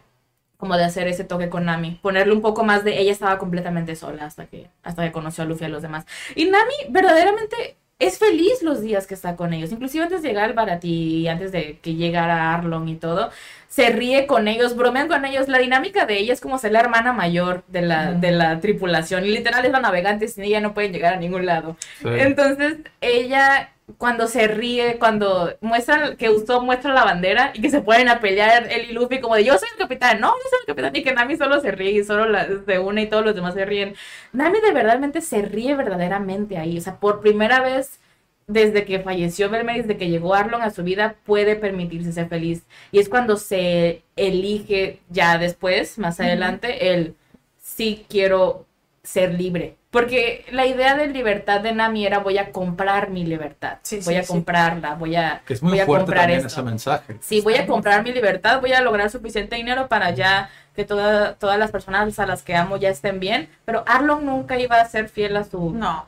Él- Era, era una herramienta demasiado buena para él como para dejarla ir. Sí, Entonces la única manera era vencerlo. Sí, vencerlo. El- el- el- lo primero que yo pensé Y como ella no lo pudo haber visto, pero bueno. cuando, cuando vi No era lo esto suficientemente fuerte físicamente para vencerlo. es, es- No, exacto, pero que ella no que pudiera dimensionar que nunca le iba a dejar, Pero, ¿sabes? ah, sí. Que nunca iba a cumplir su parte. O sea, Es que- como ella no pudo saber que no iba a cumplir su parte. No lo, es que no lo creo. Es que también Pues- es el honor de los piratas. No, y- ajá, que cumplirlo. Y aparte ella estaba como muy obcecada en, en, en, en lo que quería, pues, o sea, porque ella, Cualquier- cualquier ella, opción, ella ¿no? llevaba pensando eso desde niña, Desde por lo menos niña. cuando te lo ponen es Desde como... los ocho años. Y sí. jamás vio como algo que no fuera así, ¿sabes? Sí. Entonces ella siguió con esta inercia de, o sea, porque Todos son negocios. pasa lo del efecto Hollywood, ¿no? O sea, tú los ves de niños, y luego los ves de adultos, pero todo, o sea, pasaron años, o sea, pasaron muchos años con ellos en una manera de ver las cosas. O sea, Luffy, por ejemplo, el,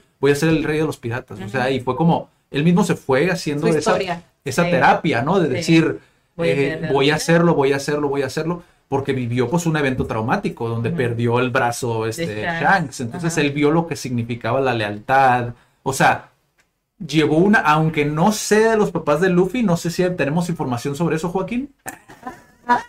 Sí tenemos, pero mira. No. Si, si no es necesario, Eh, hubo mm, muchas especulaciones sobre quiénes son los padres. Veremos al pa- vemos al padre de Luffy de espaldas, de hecho, en la vamos a poner esto de bloopers. Ajá. Vemos al padre de Luffy en el inicio, en la, en la ejecución de Gold Roger. Sale de espaldas, no sale de, de esto. Es el- un tipo con una capucha verde. Ujú. Ok. Sale, ese- sale ahí. Y varios, de hecho, de la generación pasada. Sa- Shang sale ahí, Mihawk sale ahí. ah, un Santo, pequeño pelito de Baggy se ve ahí. Am, y sabemos que Baggy salía por, por este, el actor de Mihawk joven. Subió una foto donde sale Baggy joven también y Shanks joven. Entonces dijimos, Baggy estaba ahí. Porque ya cuando te vas a ver la intro, no, no sale. eh, No se ve. de ajá, no se ve. Sale como que un Ah. pequeño parásito de su cabello. Pero, pero Baggy estaba ahí en la ejecución también. Shanks estaba ahí, Mihawk estaba ahí. am, había más, había, hab- hay varios. Hay varios piratas que veremos y hay varios piratas importantes ahí. Y el padre de Luffy, pues sí, es, es su padre, pues es Garp, que es el, el desde la marina. Su padre resulta que... Que le pone una madriza a su abuelo, por Tengo cierto. que- ¿no? No sé si en el anime será más sorprendente, pero... Las madrizas en el anime son peores. Wow. en el anime del Garp es como de, órale, mijo, a la jungla una noche. Ah, sobrevive. O sea, crianza es ausente totalmente. Sí, o sea, es un Negligente. negligente. Sí, luego también, por ejemplo, cuando sabemos de Luffy, eh, vamos a hablar como que de la infancia de Luffy, cuando sabemos de Luffy, eh, mencionan cuando llega Shanks, el suboficial de Shanks, a Ben, le dice como de jefe, sea un poquito más, más, pues, cuide tantito más al niño, o sea, no tiene familia, Agarre algo. onda, ¿no? Sí, y Ben, y Ben, y Shanks le dice como de, mejor un niño que está aquí que un niño muerto en el mar. Y Ben como, está bueno. Y mm, le dicen eso, o sea, como que dicen, ah, ok, entonces Luffy no tiene familia. Tiene familia adoptiva, o sea, prácticamente. Eh, Garp, cuando está Su lejos- mamá no es la del bar, ¿verdad? No, no, no, no, Ok. no, no, no, no. Ah, porque sí no. esa Porque sí teníamos esa duda. No, Maki no, no, no, no, no. En el anime, es un- en el anime y en el manga es un poco más fácil tal vez de pensar eso, porque el, la- el estilo de dibujo es igual. O sea, el Shanks y Luffy en el manga se ven mucho, especialmente en el capítulo 1, se ven igualitos. Entonces Ah. esos dos son familia, pero no, no, Ya. no, no son familia. Son sus figuras, tal vez. Eh, visto de cierta manera. O sea, Makino es como su hermana mayor, figura materna, mamá Ah, adoptiva. Luffy tiene dos figuras maternas. Primero está con Makino durante un tiempo que no sé bien si sale esto en, el, en la historia, no recuerdo, pero ah, como yo lo veo, Garp cuando tenía que, cuando era llamado por la Marina, ah, le dejaba el niño encargado a Makino, porque confiaba en, en- en ella. Entonces Makino era quien cuidaba y atendía de, de Luffy. Um, y pues ya estando ahí que en el bar, o sea, prácticamente era niño del pueblo, Luffy. O sea, era como que niño de, de todos se cargo de él y ninguno al mismo tiempo. Y Maki no era como que lo que más presente era quien lo cambiaba, quien le hacía ropa, quien le, le daba comida. Que el- en el momento en el que Luffy le dice, es que no tengo hambre, dice, ¿estás bien? ¿Tienes fiebre? Muy, muy, muy Goku Sí. de parte de Garp, ¿no? También, Sí. porque Goku también es un papá súper mega. Vegeta es mejor papá que Goku. Y yo, Exacto. Sí, exacto. No, es que sí, es verdad. O sea, Vegeta, mira, el cor- Goku cuando le dice en las últimas de Dragon Ball Super como de, mira, vamos a pelear y qué está esto. Y dice, no, van a ser mi hija. Y no puedo dejar a Bulma así. Y Goku, mis hijos ya están grandes, vámonos. órale". Y, Go- y Vegeta, no. Sería bueno analizarlo para el podcast de crianza. de, niño, fíjate que bien curioso. De niño, Goku es como. Ay, qué cool, ¿no? Que tu papá fuera como Goku, ¿no? Mm, no manches. Pero conforme creces, ves y dices tú, Cuando wow, te este no es güey". Vegeta, tu papá, dices, no, quiero ser como Vegeta. Vegeta Sí, está él chido. priorizaba por completo su familia, propósito. Sí, O sea, al inicio no. Ah, Goku. Sí, sí, sí. Sí, Goku era más de, de querer ser más fuerte y eso. Y Milk era como de, pues ya qué. ¿no? Sí, sí, sí. Pero sí, inclusive eh, Vegeta es más cómo eso. estamos Sí, navegando. sí, sí, cómo, cómo va. Vegeta, Los pues al inicio, al inicio le costó mucho. O sea, cuando sale después de los tres años con los androides, que ya se reúnen y que ya está Trunks ahí, que dicen, a ver, ¿en qué momento pasó esto? Sí. Pero no lo muestran, dicen eso, se queda entre esos dos personajes. Y aquí Toriyama nunca quiso decir qué pasó en ese momento, pero pues hay un niño ahí. Sí. y nunca se casaron. Entonces, este. Él, pues al inicio odiaba a Trunks y a como cualquier cosa. Es ya cuando Trunks del futuro muere, que como que Vegeta dice, "Ah, tu madre mataron a mi hijo. O sea, ahí como que le, le entra. Sí. Y luego entonces es El ese miedo. momento en el que ahora sí se vuelve. bueno, no, con Vegeta creo que es más una. Es una progresión. No Sí. es como un momento. Ese Ah. momento es de ira, ese momento es de. Quitaron algo mío. Y luego de ahí, ya cuando vuelve, cuando lo renacen y que nada más como que lo saluda así de, de lejos, como de. Órale, ya. No, pero, pero a, Qué final, chido que ya volviste. a final- a final de cuentas Que es su manera de ser. es un trauma, Sí. ¿no? Por el que pasa, por ejemplo, también Luffy, creo, volviendo otra vez, porque digo, son Sí. los paralelismos, ¿no? Que existen, pero Luffy pasa por un trauma también en el momento que Zoro casi muere. Sí. Si te fijas, es como, le baja, ahora sí como decimos aquí, ¿no? Le baja un poquito de, huevos, ¿no? O sea, de decir, güey, sí se pueden morir. O sea, son mi responsabilidad de cierta manera. Sí, ¿no? ahí es cuando a él le entra, porque ahí es cuando, cuando la también, esa escena está genial, la escena entre, entre Zoro y Nami, que también Emily y, y Maquinho hicieron un trabajo increíble ahí, porque... Me eh, encanta que parece que Zoro- estamos en los Oscars. Sí.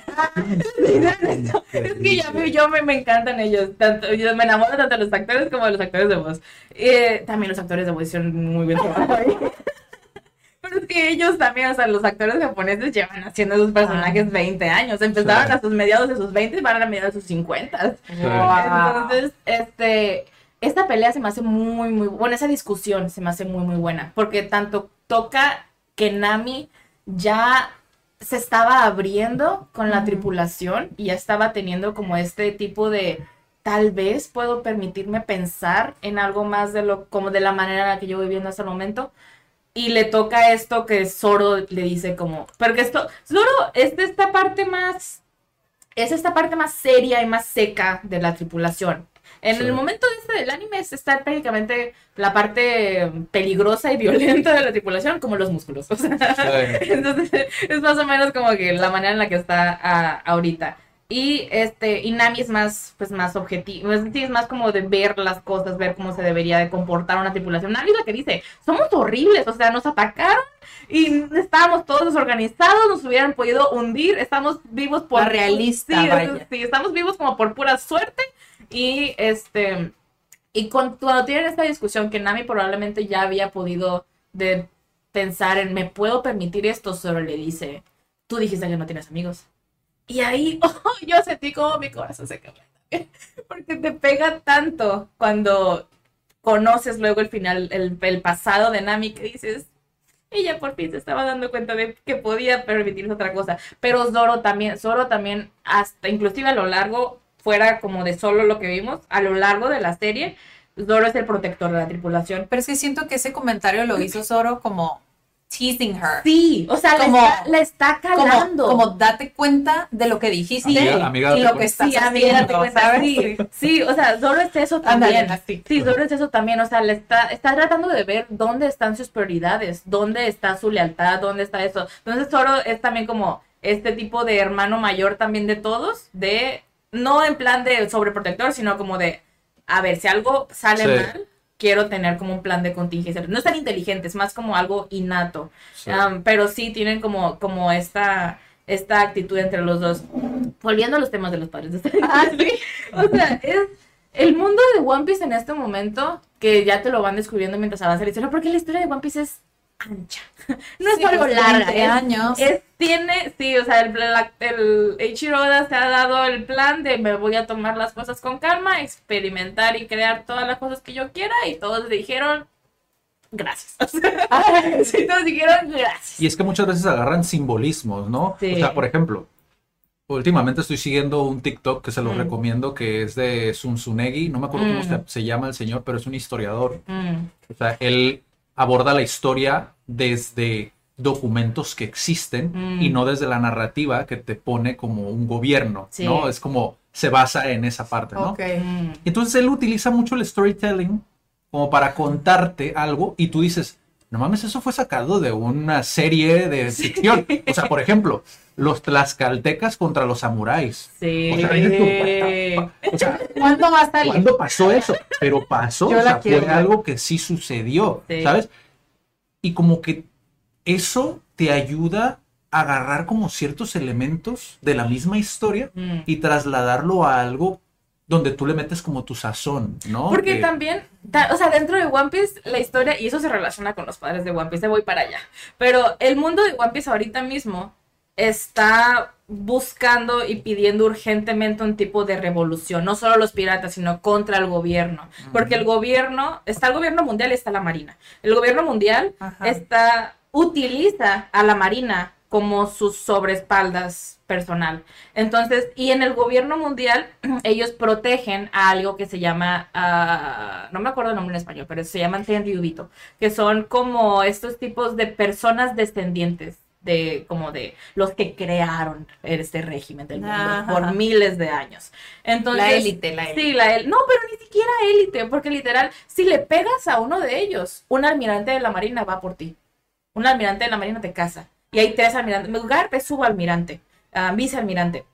Y Garp se lo cuenta a Kobe, de hecho, yo no quiero ser almirante. Garp podría haber sido Ah, almirante sí. ya, porque él, es, él fue el héroe que, de- que, que atrapó al rey de los piratas. O sea, Garp es el héroe de la marina. Garp pudo ya haber sido, tiene el poder de haber sido un, un- un almirante, pero él dice no, porque entonces no podría hacer las cosas Ajá, a mi manera, ajá. tendría que hacer No las quiero que cosas me digan qué a hacer, su ¿no? manera, sí. Eso lo dicen en el... En la live action, sí, se lo sí. ¿Él, dice. él lo atrapó? Mm, lo muestran al inicio. Porque también es otra cosa. Lo dicen, ¿no? Lo- sí, lo, como que lo dejan ver, como de, de, de un poco, de, ah, lo, se lo mencionan como, ah, él es el, sí, porque tú eres El el, bueno. héroe, sí, tú eres el héroe de la marina y eso. No le dan muchas cosas. También es otra cosa que hicieron, el traer a Garp a la, al live action el Steve Maeda, que creo que no sé si es el director o uno de los showrunners del, del live action, él dijo también que era otra cosa necesaria traer a Garp y a Kobe y a todos ellos, porque ellos los muestran también al inicio, Kobe y el Gemepo salen al inicio, um, y luego te los muestran así como que mucho, mucho después, así, ah, mucho, mucho, mucho después. Entonces eh, dijeron, también queremos traer como este tipo de, narrativa, porque te muestra una narrativa contrastante. La- Las necesidades del anime y las de un live action, las de una producción cinematográfica son diferentes. Tienen necesidades como de cosas que tienen que hacer, tanto en los ángulos como de, cómo tomar la historia cómo adaptar, pero es una adaptación live action.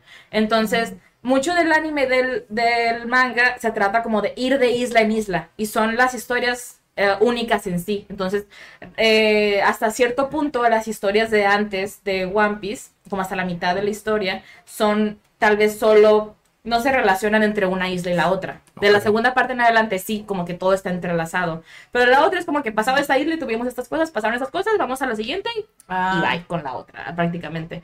Entonces, tuvieron, eh, dijeron, vamos a traer a Garp también para que se sienta como ese tipo de persecución, de que no solo se sienta que van de isla en isla o de arco en arco, sino también como Ajá. tener este Como link entre hilo. todos, sí, este link entre todos. Y también me gusta mucho lo que hicieron con Kobe, que te muestra que para Kobe la marina debería ser la parte de la justicia, debería proteger a las personas, debería también ser esa parte de la libertad, otra vez con el concepto de la libertad. Y te lo muestra como de, ¿hay marines malos? Hay marines corruptos, hay marines que él dice, ¿por qué un marine está haciendo esto? Boggy, eh, Kobe tiene como que esta idea un poco más ingenua de cómo es el mundo. Sí, este y luego conoce, interno como de, pero yo quiero sí, marine. y luego conoce pero- de que solo conocía a Alvida, que era la pirata que lo tenía secuestrado, que es una persona horrible, es un pirata horrible a, a- a su opinión, y pues sí lo es. Y luego conoce a Luffy, que es un pirata bueno, es un Diferente. pirata que hace las cosas bien. Incluso el mismo lo Entonces, dice. Inclusive que está muchos bien y que de está ellos mal, dicen- ¿no? Sí, inclusive muchos de ellos lo dicen, o sea, de Luffy le, le- se lo dice como que, ah, yo no soy como otros piratas, o no ha visto un pirata como yo, porque tiene la influencia de Shanks. Shanks así era. Y que eso a su vez ayuda como de cierta manera a convencer Mm, a su misma tripulación de que Mm. no, es que nosotros no vamos a hacer lo mismo que hacen todos los otros piratas. Sí, Y como que eso a Zoro, siendo un cazarrecompensas, sí. es como, ay güey, Ah, sí es cierto, que he estado haciendo todo este tiempo? O sea, Ujú. no es mi propósito realmente, ¿sabes? Sí, solo es una broma recurrente, que solo tiene un muy mal sentido de orientación y que por todo cosa se pierde y se perdió en su vida de que quiso ser el mejor espadachín, terminó siendo la casa recompensa. Sí, pero es que, Pero- fíjate, es algo bien curioso porque creo que representa cómo, cómo todos, de alguna manera, somos Zoro en ese Mm, sentido. mm. O sea, queremos ser algo Mm. o queremos hacer algo, pero en lo cotidiano nos perdemos Sí, hacia lo que fácil. realmente queremos Sí. y terminamos haciendo algo totalmente distinto Sí. y nunca nos damos cuenta, en automático, hasta que ya tenemos 50 años y decimos, Sí. ay cabrón, Ujú. o sea, no quería hacer Qué esto, ah. ¿sabes? O sea, no quería realmente Ay, qué como... fuerte, yo no lo había visto así. Por eso, sí, por eso cuando Luffy le pregunta a Zoro de que está en la- prácticamente en la cruz, que le dice como de ¿cuál es tu sueño? O sea, ¿qué quieres hacer? Dime, cuéntame, yo te escucho.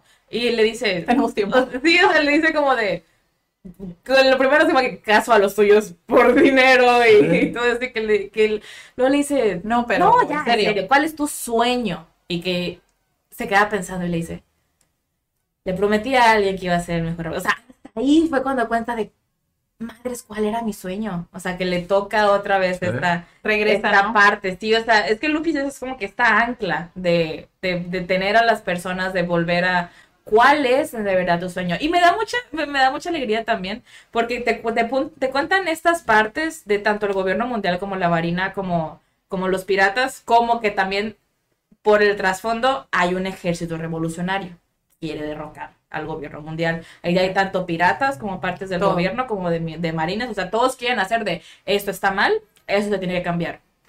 Y el líder de eso se llama Padre Luffy. Ah. Según esto, a lo que yo entendí, como a lo que yo puedo dar de esto, es que era demasiado peligroso para él tener a Luffy, por eso se lo dejó a Garp. Y Garp a su manera se lo dejó a Maki, no terminó siendo pirata, entonces no le salieron muy bien las cosas. Sí, es como siendo Terminó- marín. Terminó siendo, terminó siendo al Sí, O sea, toda la influencia que puede haber, tienes como, ¿dónde Sí, terminó? Porque, o sea, su, su padre se llama Dragon, Monkey D. Dragon se llaman. Y Dragon, saben que Garp es un buen tipo. Garp tiene este corazón frío y duro hacia los piratas.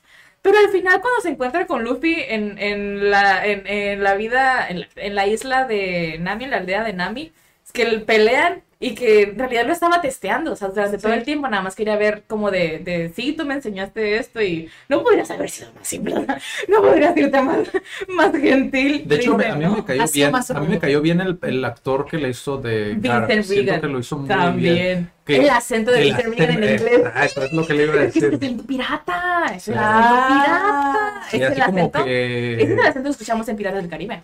Ese es el acento pirata, porque es un inglés grueso, o sea, es un inglés Es acá. como, como, intenso. como escocés, ¿no? De cierta como que Yo lo cierto... busqué, busqué de dónde era. A mí se me hizo irlandés, se me hizo entre irlandés y escocés, y cuando lo que siempre busqué, mezclo los dos, no de- debería. el pero- actor es de que inglés. están ahí arriba. Sí. en las islas. El actor es de inglés, Aunque se parece también mucho al de Manchester. pero ándale, no sé si, si no sé si sea el acento ah, natural del actor. No, lo escuché escuchar, no, no lo O escuché en alguna parte. O si ese es su acento, o sea, si ese es el acento que, que, Sí. que hicieron esto.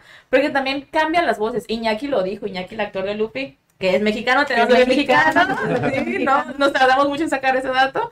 Pero Iñaki lo dice como de cuál es, cómo buscó su voz de Luffy. Y también que Luffy conociera a la actriz de voz de Luffy y que conociera Ah, a Ichiro sí. Oda. Sí. Yo lloré cuando conoció a Oda, la verdad. Yo Claro. es ver a el creador abrazar a su personaje. Y es, es lo más cercano que va a tener un personaje de abrazar a su creador y que recrearan los tres la escena del sombrero de Shanks, que para los fans significa muchísimo. De Mayumi Tanaka con Luffy fue, con Iñaki, con Luffy, con Iñaki, con Luffy, con Iñaki fue Pues lo dice, lo dice el creador, ¿no? O sea, para mí. Pasar, para mí tú eres. Tú eres. O sea, y me gusta mucho en inglés, en una de, la- de los videos, en uno de sus cosas casi llora, ¿no? El mismo. Sí, como- Iñaki, Iñaki, o sea, como que, bueno, con, inclusive con la reacción cuando ven el, tra- el tráiler de live action, cuando ven la reacción, o sea, Iñaki llora, y todos como, Iñaki, no, todo bien, todo bien, Iñaki así, y Luffy es igual, Luffy es una persona muy en tono con sus emociones, tanto, normalmente es más chistoso y más, sí, más chistoso y más, eh, cuando está,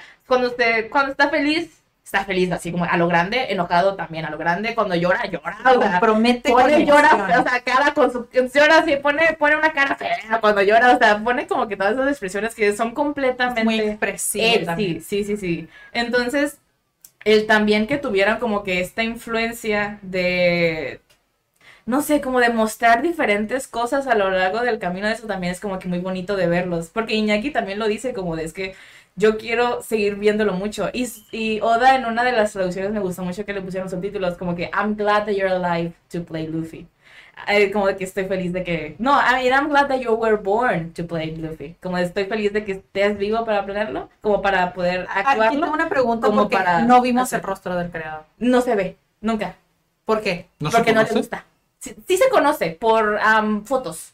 Pequeñas fotos que tal vez como con el resto de la tripulación, no, con la- los actores de voz, o cuando él era no le muy gusta hacer una joven. figura. No, los mangaka normalmente son así. Los mangaka de, de No sabía. Sí, de los, o sea, los, sí, los creadores de manga, dibujantes de manga, ah, normalmente son así, son, son anónimos. Y por eso, curiosamente, también es tan especial cuando ellos hacen algún tipo de participación anónima en algo. Ah. Porque, por ejemplo, fue la premier de live action en Los Ángeles y Oda estuvo ahí.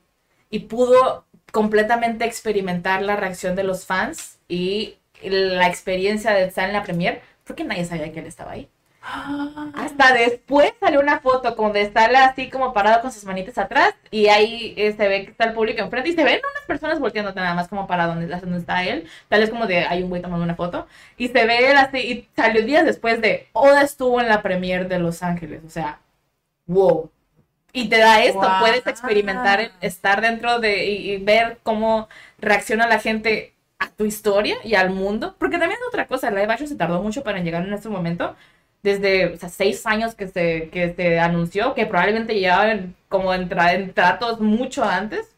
El que Oda dijo, o sea, no va a estar listo hasta que yo esté completamente de acuerdo con todo lo que se va a hacer. O sea, y dio como varias cosas de, de, o sea, no quiero que haya esto y esto y esto. Primero, romance en la tripulación, cero, completamente son una familia. Los, a los fans esto no los detiene, todos tienen como que sus parejitas de cómo les gustaría que terminaran. Todos hacen sus creaciones Sí, sus imaginarias. propios ships. Pero, eh, y con otros personajes del, del anime también, y con cualquier personaje, con cualquier anime. pasa Eso creo que sí me gustó mucho, porque siempre en cada historia tienen que poner El romántico, sí. Pero es que es algo muy, es que es algo muy humano. Incluso yo lo platicaba con Leila. O sea, Mm. como que eso mismo atrae a la gente porque tenemos ese sesgo, ¿no? Hacia, ay, quiero verlo por, para ver qué onda, ¿no? Por el morbo, Sí, ¿no? terminan juntos. Yo también he entrado, sí, yo he entrado a series que digo, me inter- eh, probablemente, a mí muchas veces me llama la atención que a mí me llama mucho más, me, me llama mucho más las historias secundarias de muchas series o películas Ah. que la, la, la pareja principal. Entonces, muchas veces yo sí he entrado como de, ah, estos dos personajes son parejos, se ve como que algo, a veces lo googleo, como terminan juntos no terminan juntos, mira, para ver si, si estoy preparada. Él no podría hacer eso. Él no podría hacer eso. Como, no. Pero yo sí entro, como de, terminan juntos, perfecto, yo lo voy a ver. Muchas veces es eso, pero aquí no, Wow. aquí es desde el inicio, es de, no, no va a haber ningún romance. Se nota un poco tal vez ah. la, se nota tal vez un poco la, mm, no sé, cierta intensidad de tipo de personajes que son y tipo de personas que son entre Nami y Zoro. Por la escena del bar también, hasta que están jugando como que verdad o shot prácticamente. Y ahí, en realidad, lo que esta escena demuestra no es tanto como a un vínculo más allá, que muchos fans lo llevaron como de un poco más allá. Aquí es más la, la, la importancia de cuál es la relación en cómo se llevan y cuál es como que el vínculo que forman Luffy, Zoro y Nami. Porque son la primer, la- el primer trío.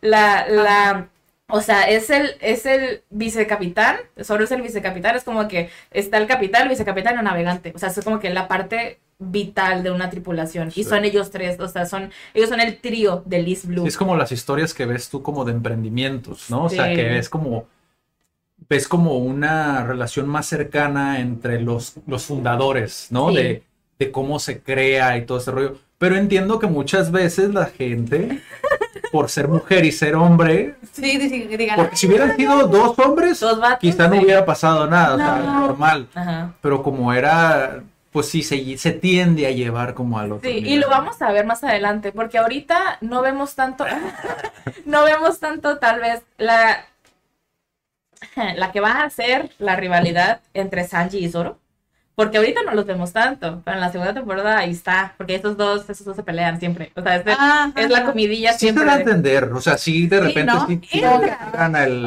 Ya, Entra un poco, porque cuando Sanji está, tiene más interacción con la tripulación, Zoro está pues, en cama, en coma. Ah, bueno, bueno. Entonces Zoro no lo conoce prácticamente, nada más. Pero cuando, cuando entra es como de, porque ¿Cómo? viene, porque viene el mesero con nosotros.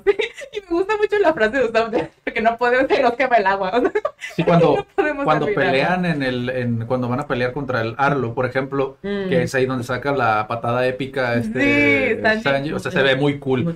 La neta, fí- fíjate, ¿eh? una de las cosas que yo tengo que reconocer, yo he visto muchas, muchas peleas, Mm. digo, muchas películas de pelea, Sí, sí, sí. Con muchas escenas y casi todas, cuando hacen esto del, lo que, le, lo que yo le llamo el, el tigre y el dragón, ¿no? De que se notan los hilos acá como... Ok, ok, Sí, o sea, ok. sí, sí, eso estuvo muy bien logrado. Mm. O sea, no se vio fake, Mm. ¿no? Cuando hace el Se ve como se real, vio ¿no? natural, Se o sea, se vio se que realmente. Porque el actor en- se hizo profesional en varias artes, no quiero mencionarlas todas porque no sé cuáles son exactamente, pero, tan- o sea, primero en su Instagram está todo. Tazas- seguramente, sí. Sí, porque también Sanji usa, no sé si, mm, creo que no lo, no lo dicen directamente en, en la historia, eh, al menos en el live action, pero él no pelea nunca con sus manos porque sus manos los usa para trabajar. O sea, Ah. eso es con su herramienta el Ah, trabajar. o sea, es el cocinero. Hubiera estado cool que hubieran dicho eso Sí, creo, que, creo que no lo, ajá, creo que no lo especifican así, pero así, entonces él solo pelea siempre con las piernas. Mm, pero dices, o sea, hay cierta, inclusive los, los, am, los que dirigieron o- y coreografían, dicen, es casi como una, es como un baile, o sea, está todo coreografado, de tú vas a pelear aquí, vas a pegar acá, tal, tal, tal.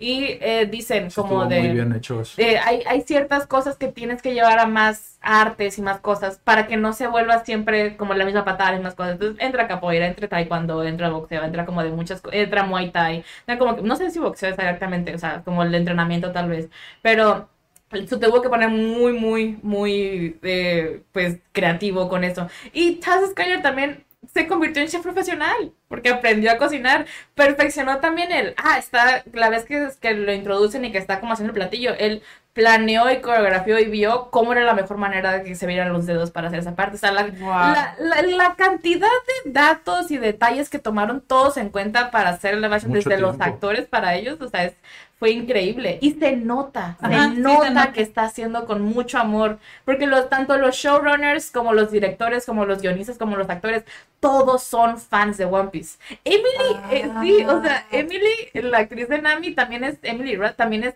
súper, súper, súper fan. O sea, creo que la mayoría va al día. Y Makenyu lo dice, yo crecí, Makenyu japonés, nah, yo crecí con Annie, yo crecí con One Piece. Y solo es mi personaje favorito, entonces yo no sé cómo está haciendo. Igual las escenas de acción de Makenyu como solo son increíbles, que son un estilo tanto de Makenyu, que también ya había hecho um, eh, live actions antes y ya había hecho eh, escenas con peleas de, con espadas antes, tanto como el estilo de, de Zoro y eso. De hecho, no sé si lo viste, pero sacaron un live action de Caballeros del Zodiaco. Ese ni lo vi. Y, y Makenyu, Makenyu es, es ella, o sea, Makenyu es como el, el, el, este, no me acuerdo cómo se llama el protagonista en español, pero sí, es el, es el protagonista, y es él, no le fue muy bien, pero... ¿Cómo en español? Eh, no me acuerdo cuál es el nombre de, del protagonista de Caballeros ¿Es del ella? Zodiaco. ¿Ah, sí? ¿Le dejaron Sí, ella? sí. Ah, sí, pues Sí. Él, él es de ella, ajá. Sí. Nada más ese Pegaso, ¿no? No sé si en... No, No. sí, también en japonés, ¿no? Creo que sí. Es que yo, no me fíjate- acordaba si lo, si lo habían traducido. Los Caballeros del Zodiaco, yo sí pude escuchar cómo se escuchaba en japonés, porque hubo una, por medio de mi hermano, obviamente, Mm. hubo una, ¿cómo le llaman? ¿Odas? ¿Ovas? Ovas. Ovas. Sí, como capítulo especial. Ajá, eso, por ejemplo, el de Hades, si mal no recuerdo, que es cuando tienen la armadura negra. Mm. Lo- no, no, seguramente estoy haciendo un desmadre de toda la tecnología, pero no, así lo recuerdo, ¿no? Pero acuérdense Porque- que el título del video es que somos... Ajá, sí. Sí, somos incultos totalmente. Pero a, a- a mí me llamaba mucho la atención por medio de Géminis, ¿no? Mm. Porque me gustaba mucho el personaje de Saga, Mm. ¿no? Y aquí estamos metiendo de todo. Pero, o sea, esa, eh, ahí, por ejemplo, sí pude escucharlo Mm. en japonés, Mm. cómo se escuchaba, tal cual. Y. Pero es que también no hay como, digo, yo por lo menos ni siquiera me di la oportunidad de Mm. ver el live action de Caballeros del Zodiaco Mm. porque no había. O sea, en cuanto vi las armaduras, yo dije, "No". Yo probablemente lo veo por Makenyu, nada más, porque me, ahora, normalmente cuando entro a ver algo y eh, me gusta entrar en cero, no me gusta entrar con algo con una expectativa, con One Piece era inevitable, o sea, ya había salido y ya, yo desde que dije, desde que Oda dijo, yo estoy completamente metido en esto y nadie sabe si mi consentimiento, yo dije, no Oda, confío, y Sí. ya lo que él quiera y como él quiera lo va a sacar. Y ya empezaron a sacar como que videitos y me empecé como a, a- a interactuar más con el cast y ya fue cuando dije, ya quiero que salga. Pero no, ya sabía que habían hecho los actores otras, otros trabajos, otros proyectos, pero dije, no los quiero ver. no quiero ver así como que como son, no, no, al menos si me puedo librar de eso, no, no voy a querer hacer ninguna comparación, ninguna expectativa ni nada. Y pues a mí me enamoraron con el live action, entonces yo ahora quiero ver las cosas de ellos. Sí, Da- Daniela estaba pregunta. empecinada con ¿De qué? que el actor de Sanji había salido en ¿cuál? ¿Cuál decías tú? Ay, no me acuerdo, en una serie, pero yo pensé que era francés. Oh, no sé, puede ser. Sí, en una serie de... No me acuerdo en cuál ¿Quién era. Pero era, era también chef. Sí, lo, lo mencionaste. Eh, Pero no, o sea, por eso dije, Había ah, visto a Tazo en no, otra no. cosa tipo chef. ¿sí? Creo que sí. ¿Ya ves? Sí, Tal vez, tal no, vez. es que digo, no he visto Tal vez nada no, de tal vez ellos. no lo busqué en la serie correcta. Sí, no he visto nada de ellos en realidad, entonces no sé, pero eh, sí vi a, a, a, a Tasha Skyler usando otro, otro uniforme de Ah, chef. pero creo que no es chef, yo- o sea, creo que sale como que ayudante de cocina, una cosa similar, algo así. Mm. Hablando de los actores, también es importante, y ahorita con Taz Skyler, porque eh, aquí puedo meterlo en el doblaje. Taz Skyler, curiosamente, Ah, sí, cierto. hablando también como actor. Acuérdate de tu am, pregunta. ¿eh? Sí, como actor, este, el actor que hace a Seth, al- a su figura paterna en el año, o sea, su, su Que también jefe, me gustó cómo lo hizo, cómo lo interpretó el es señor. su mentor de actuación en la vida real. Ah. ¡Ay, bonitos, sí, que sí nacieron para crear los Con, ra- con todos. razón se siente como la una- dinámica. Se Sí, siente, se siente. tiene una muy buena dinámica. Sí. O sea, es desde, desde como pelean hasta como interactúan, hasta como al final la despedida. En el anime es un poco más. Saca más lágrimas la despedida de ellos porque hace como esta reverencia de gracias por todo. El, la live action también me gustó mucho cómo, cómo lo hicieron. Pero sí, hubo con Taz Skylar hubo este show al momento del doblaje que yo dije, lo voy a tener que, yo sabía que lo iba a tener que ver tres veces, luego sacaron ellos el video de que Mayumi iba a ser eh, otra vez y con eso anunciaron también pues que todo el cast original del anime iba a volver, no solo los primeros, solo los principales, o sea, todos los, Todos. todos, todos, todos los actores volvieron a ser sus personajes en el live action. Entonces, yo dije, ok, lo voy a tener que ver. Y luego anunciaron que Iñaquitas iban a doblar sus respectivos personajes en español. En español, Porque Taz sí. es inglés-español y pues. Iñaki es, es mexicano.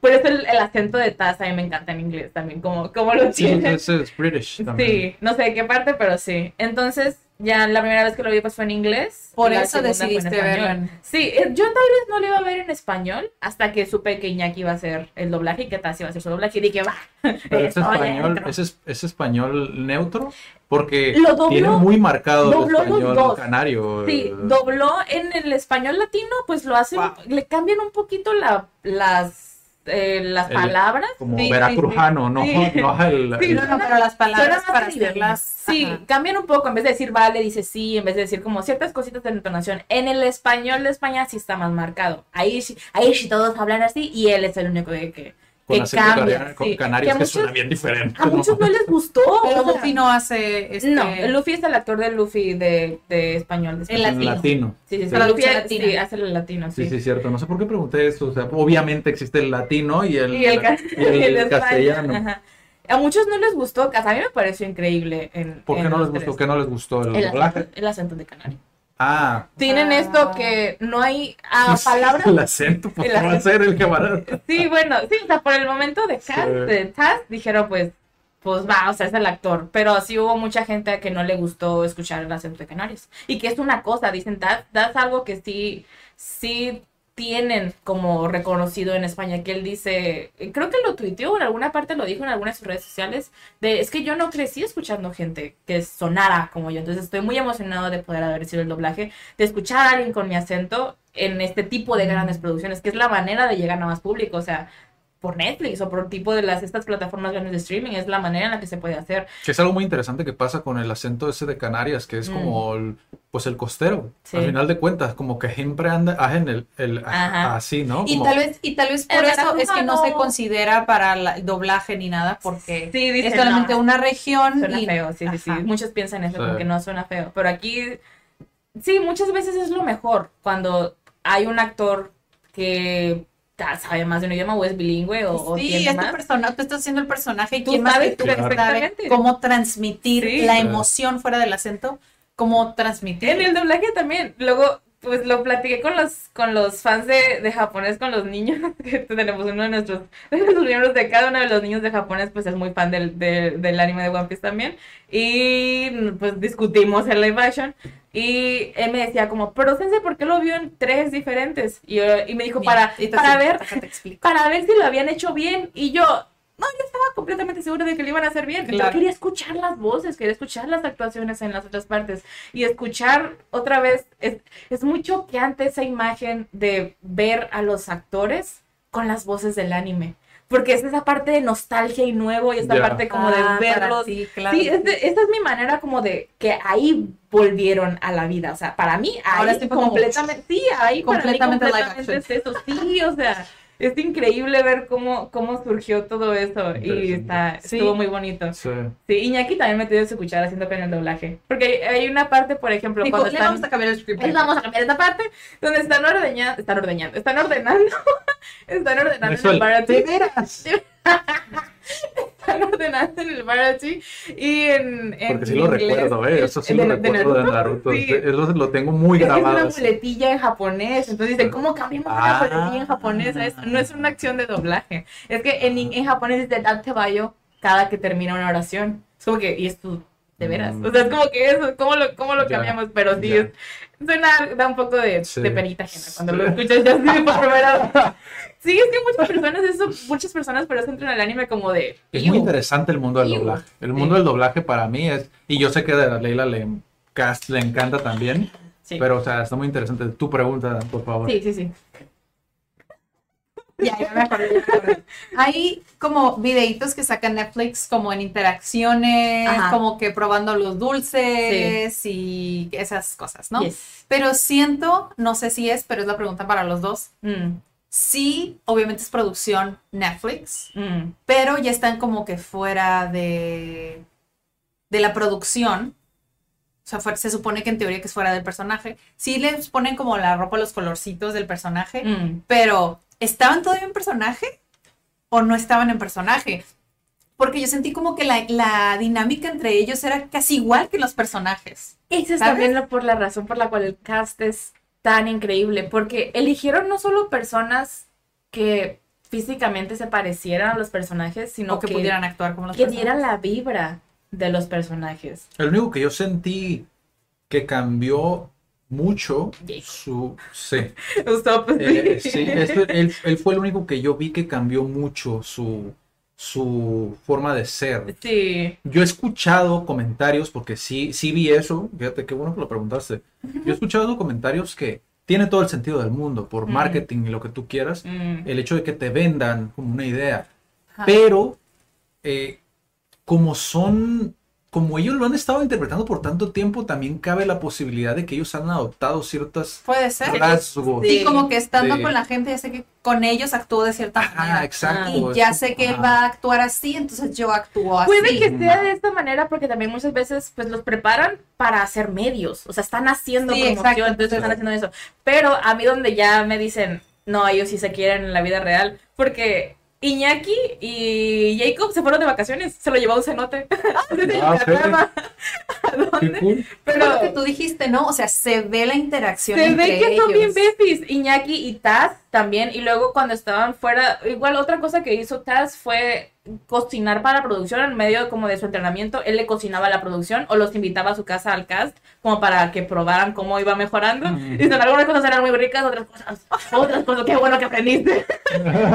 Dice, yo como que yo sé que les gustó cuando se acababan todo. Cuando no se acababan todo era, ok, algo no estoy haciendo bien. Sí. Pero sí, todos sí se llevan muy bien en la vida, en la vida real. O sea, tanto Iñaki con Emily también. Emily se lleva muy bien con, como con todos en general también. Sí, sí tienen esta vibra como de, de hermanos. También se lleva muy bien con, con el actor de Kobe, Morgan Davis, que se llevan muy bien como la, tanto la dinámica que tienen todos. Sí, creo, y creo que Oda lo dice cuando tiene su interacción con Iñaki. Es como que, que él intuitivamente dijo, ese es Luffy. Él es. Sí, no fue como de, ah, sí lo sabe hacer, se parece, tal, tal, sino que algo le dijo, ese es, y ese fue. Ya. sí. Eh, el- el- la, la- la chica, el, el- bueno, no. Hubo una polémica que yo vi también por ahí en, en internet, ahorita Mm. que mencionaste a Kobe, Mm. Ah, que no quedó muy claro, creo yo, ¿no? Mm. Para algunas personas. Mm. ¿Cuál es el trasfondo del actor? ¿Lo conoces? Ah, es un actor transgénero. Trans. Porque yo lo vi en la película de, de Ah, miedo, esta, ¿cuál la de... Tiene una. Ah, es reciente. No la he visto, Acaba de salir. Nosotros la vimos. De hecho, Daniela luego luego la identificó. Dijo, Es que vimos "Esta- esa película que era Mm. como de terror y así, Mm. y al día que te- que te siguiente, quedó el nombre, cosa y que al se me hizo siguiente rarísimo. fue que empezamos One Piece y Y dije, ah, caray. Es el, mi- es el mismo. Mucha gente mismo". Yo no lo dijo- había identificado. Sí, mucha gente dijo como que, ah, es- es- esta, este, si esta persona está preparada para hacer cualquier tipo de género, pero en realidad no, o sea, es un, es un actor que transicionó. Entonces, ¿Cómo? o sea, es un actor que nació ah, mujer, pero Ajá. transicionó y es ahora Sí. es, es un hombre trans. Ok. Ajá. O sea, ya también pasó por su cirugía, me parece. Entonces también como que ya tomó esto. Creo que él empezó su, su, am, ah, su, sí, no sé si llamarlo viaje, como que su, su inicio como en toda esta parte de transicionar como a los 13 años. Y por eso hay un momento en el que él dejó de aparecer en, en muchas cosas, porque también no sabía, no había como que muchos papeles y no sabía como que en realidad cómo tomar las ¿Cómo cosas. continuar Sí, también, ¿no? y también se ha dado su familia, como tal vez como que las personas allegadas era como que vamos a tomar esto con calma. Y luego ya cuando entra como, como Kobe, es como de, qué bien, o sea, está, muy bonito. El actor es genial, o sea, el actor es muy bonito también, tanto de su forma de ser como de su humor. Su humor tiene un humor, a mí se me hace un poquito negro, que me encanta. Entonces, sí, también se me hace que es un buen balance entre, entre todos. Y- y, por ejemplo, algo que quería tocar de esto específicamente es que hubo mucho, bueno, yo vi muchos comentarios de hate, ¿no? En ese sentido. Me imagino. Y también pasó algo similar con la hermana de La hermana Nami. de Nami, con Nojiko, sí. Sí, ah, no me acordaba el nombre. Sí, sí, que lo, lo dijiste. Pero yo por lo menos vi la imagen, ¿no? Que Mm. tanto circulan, donde Mm. comparan a los dos, Ah, yo no. que dicen que no es de ese color de piel. Otra vez, No la importa, sirenita over again, no ¿no? importa. Pero es que creo que pierden el punto de lo que significa. Por lo menos cuando tú me lo planteaste, One Piece, Mm, una de las primeras palabras que utilizaste fue el hecho de la inclusión, Sí. ¿no? Que es prácticamente el mensaje de todo el... Porque Sí. yo he visto personajes como en fotografías, porque te digo, o sea, yo en TikTok ahí me aparece de repente de todo, ¿no? Ya la recomiendo te va a salir más. Y he visto imágenes de villanos, que me imagino que son los villanos a futuro Mm. porque se ven muy producidos, Extravagantes, muy sí. extravagantes, que incluso rozan como esta parte de que dices, ¿es gay Ah, el personaje ah. por cómo están vestidos? Mm. ¿Sabes? Y es como, si todo eso aparece dentro del anime, Mm, ¿por qué nos sorprende cuando lo llevan a un live action el hecho de que cambien a un personaje por su color de piel, sí. ¿no? O a una, que elijan a un actor que es trans.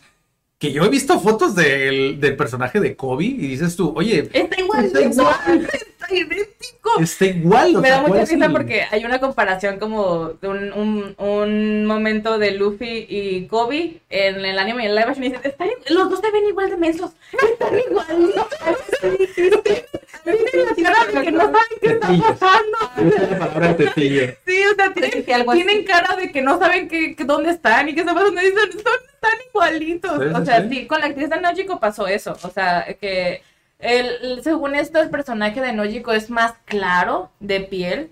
Que, pero es, o sea, la idea es la misma. La, la idea, de hecho, de Nojiko y Nami se me hace más, más dura. En el, en el anime, aquí es eso, es so- mm, eh, Belmer las rescató en una guerra, eh, bueno, una batalla, ella siendo marín.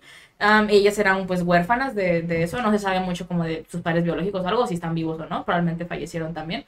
Entonces, de hecho, en el, en el anime y en el manga muestran que cuando Belmer las encontró, Nami era mucho más pequeña, Nami era bebé y Nojiko la estaba Ah. cargando. Y Nami estaba riéndose, se estaba como, como sonriendo y carcajeándose. Y, Na- y Belmer así como que entre todo el pánico y todo, toda la destrucción como de, ¿es tu hermana? ¿O qué? Y ella, no, no la conozco. Y le dice, y que la vio, y que la vio como tan inocente y tan de, está sonriendo, que ahí fue cuando se fue, las, las tomó y dijo, algo me dijo que tengo que ser sus madres, algo me dijo que las tengo que, Ah. que salvar en este momento. Y va, cuando llega, de hecho, de eso lo muestran en el anime, llega a la, a la isla, todas tenían fiebre, las tenían fiebre. Y Belmer, todo curiosamente también no muestra mucho de eso, pero Belmer era también como que la buscapleitos de su isla y de su pueblo. Entonces a muchos les llamó la atención cuando se convirtió en marín. Lo muestra un poquito en su cabello que tiene un mohawk, pero eh, sí era como que la buscapleitos de tú te vas a hacer marín. Y luego cuando vuelve, vuelve como de Belmer, o sea, ¿por qué traes estas niñas? Y tú sálvalas. O sea, Ah. no te preocupes por mí, estás herida. Tú sálvalas, tú sálvalas. O sea, tú preocúpate por ellas, quiero que vivan. O sea, sálvalas, por favor. Y ya es cuando se convierte, decide convertirse en sus madres y crearlas como, como tal. Entonces, viendo eso, que son niñas huérfanas de guerra, ¿qué relevancia tiene el color de piel, la verdad? ¿Cuál es el pedo? ¿Cuál es el pedo ahí? No sé si vamos a tener que hacer parte 2. Sí, porque ya- cerrando el episodio. Sí, Sí, de hecho. sí. Tenemos que hablar también del racismo de Arlon, que se toca ahí también Ah, mucho. Es también un sí, tema- sí, que si lo mencionaste me acuerdo. Sí, sí, sí. Sí. Y de hecho creo que lo iba a decir antes y se me fue el Se te tape. Pero sí, creo que lo que podemos resaltar en esta primera parte, más que nada, es la cuestión del lo importante que es el propósito, que muchas veces se toca como sueños, ¿no? Mm. Pero la, la parte objetiva del sueño, pues es tener un propósito definido, que creo que es algo que podemos aprender de, de- de este anime en particular. Más allá del humor y de todo lo que puedas ver, existe una historia, ¿no? De, de parte del autor, que, que a lo que he platicado con Leila, en lo que yo he visto en algunos otros, a final de cuentas es un mensaje que se quiere dar, que muchas veces es crudo, pero que de, alguna manera te lo maquillan para que sea entretenido, lo veas, lo consumas y lo adoptes a tu vida. Y lo ¿no? Entonces, espero que les haya gustado esta primera parte. Sí. Más adelante tocaremos pues más temas donde volveremos indudablemente a mencionar a One Piece, ¿no? Pero que, pues sí, creo que estuvo muy interesante. En la próxima yo creo que voy a hacer mis notas. Sí, sí, sí. sí. Para También tener más cositas. una- un tema, una pregunta que quería hacerle a Leila, que va a quedar para otro episodio, es si podemos aprender realmente japonés con anime, porque es algo que yo le he preguntado a otros guías Muy buena pregunta. y a Sensei Noriega, creo que también lo respondió por también, ahí. sí. Eh, entonces ahí por ahí vean el episodio, ahí les va a aparecer en pantalla. Y pues nos vemos en la próxima. Cuídense mucho. Chao. If you're looking for plump lips that last, you need to know about Juvederm lip fillers. With Juvederm Volbella XC and Juvederm Ultra XC, your lip look, whether it's subtle or bold, can last up to one full year with optimal treatment and no additional maintenance. Find a licensed specialist and see if it's right for you at juvederm.com today. That's J U V E D E R M.com. Add fullness to lips in adults over 21 with Juvederm Volbella XC or Juvederm Ultra XC. Do not use if you have severe allergies or a history of severe allergic reactions, or if you're allergic to lidocaine or the proteins used in Juvederm. Tell your doctor if you have a history of scarring or taking medicines that decrease the body's immune response or that can prolong bleeding. Common side effects include injection site redness, swelling, pain, tenderness, firmness, lumps, bumps, bruising, discoloration, or itching. As with all fillers, there's a rare risk of unintentional injection into a blood vessel, which can cause vision abnormalities, blindness, stroke, temporary scabs, or scarring. For full important safety information, visit juvederm.com.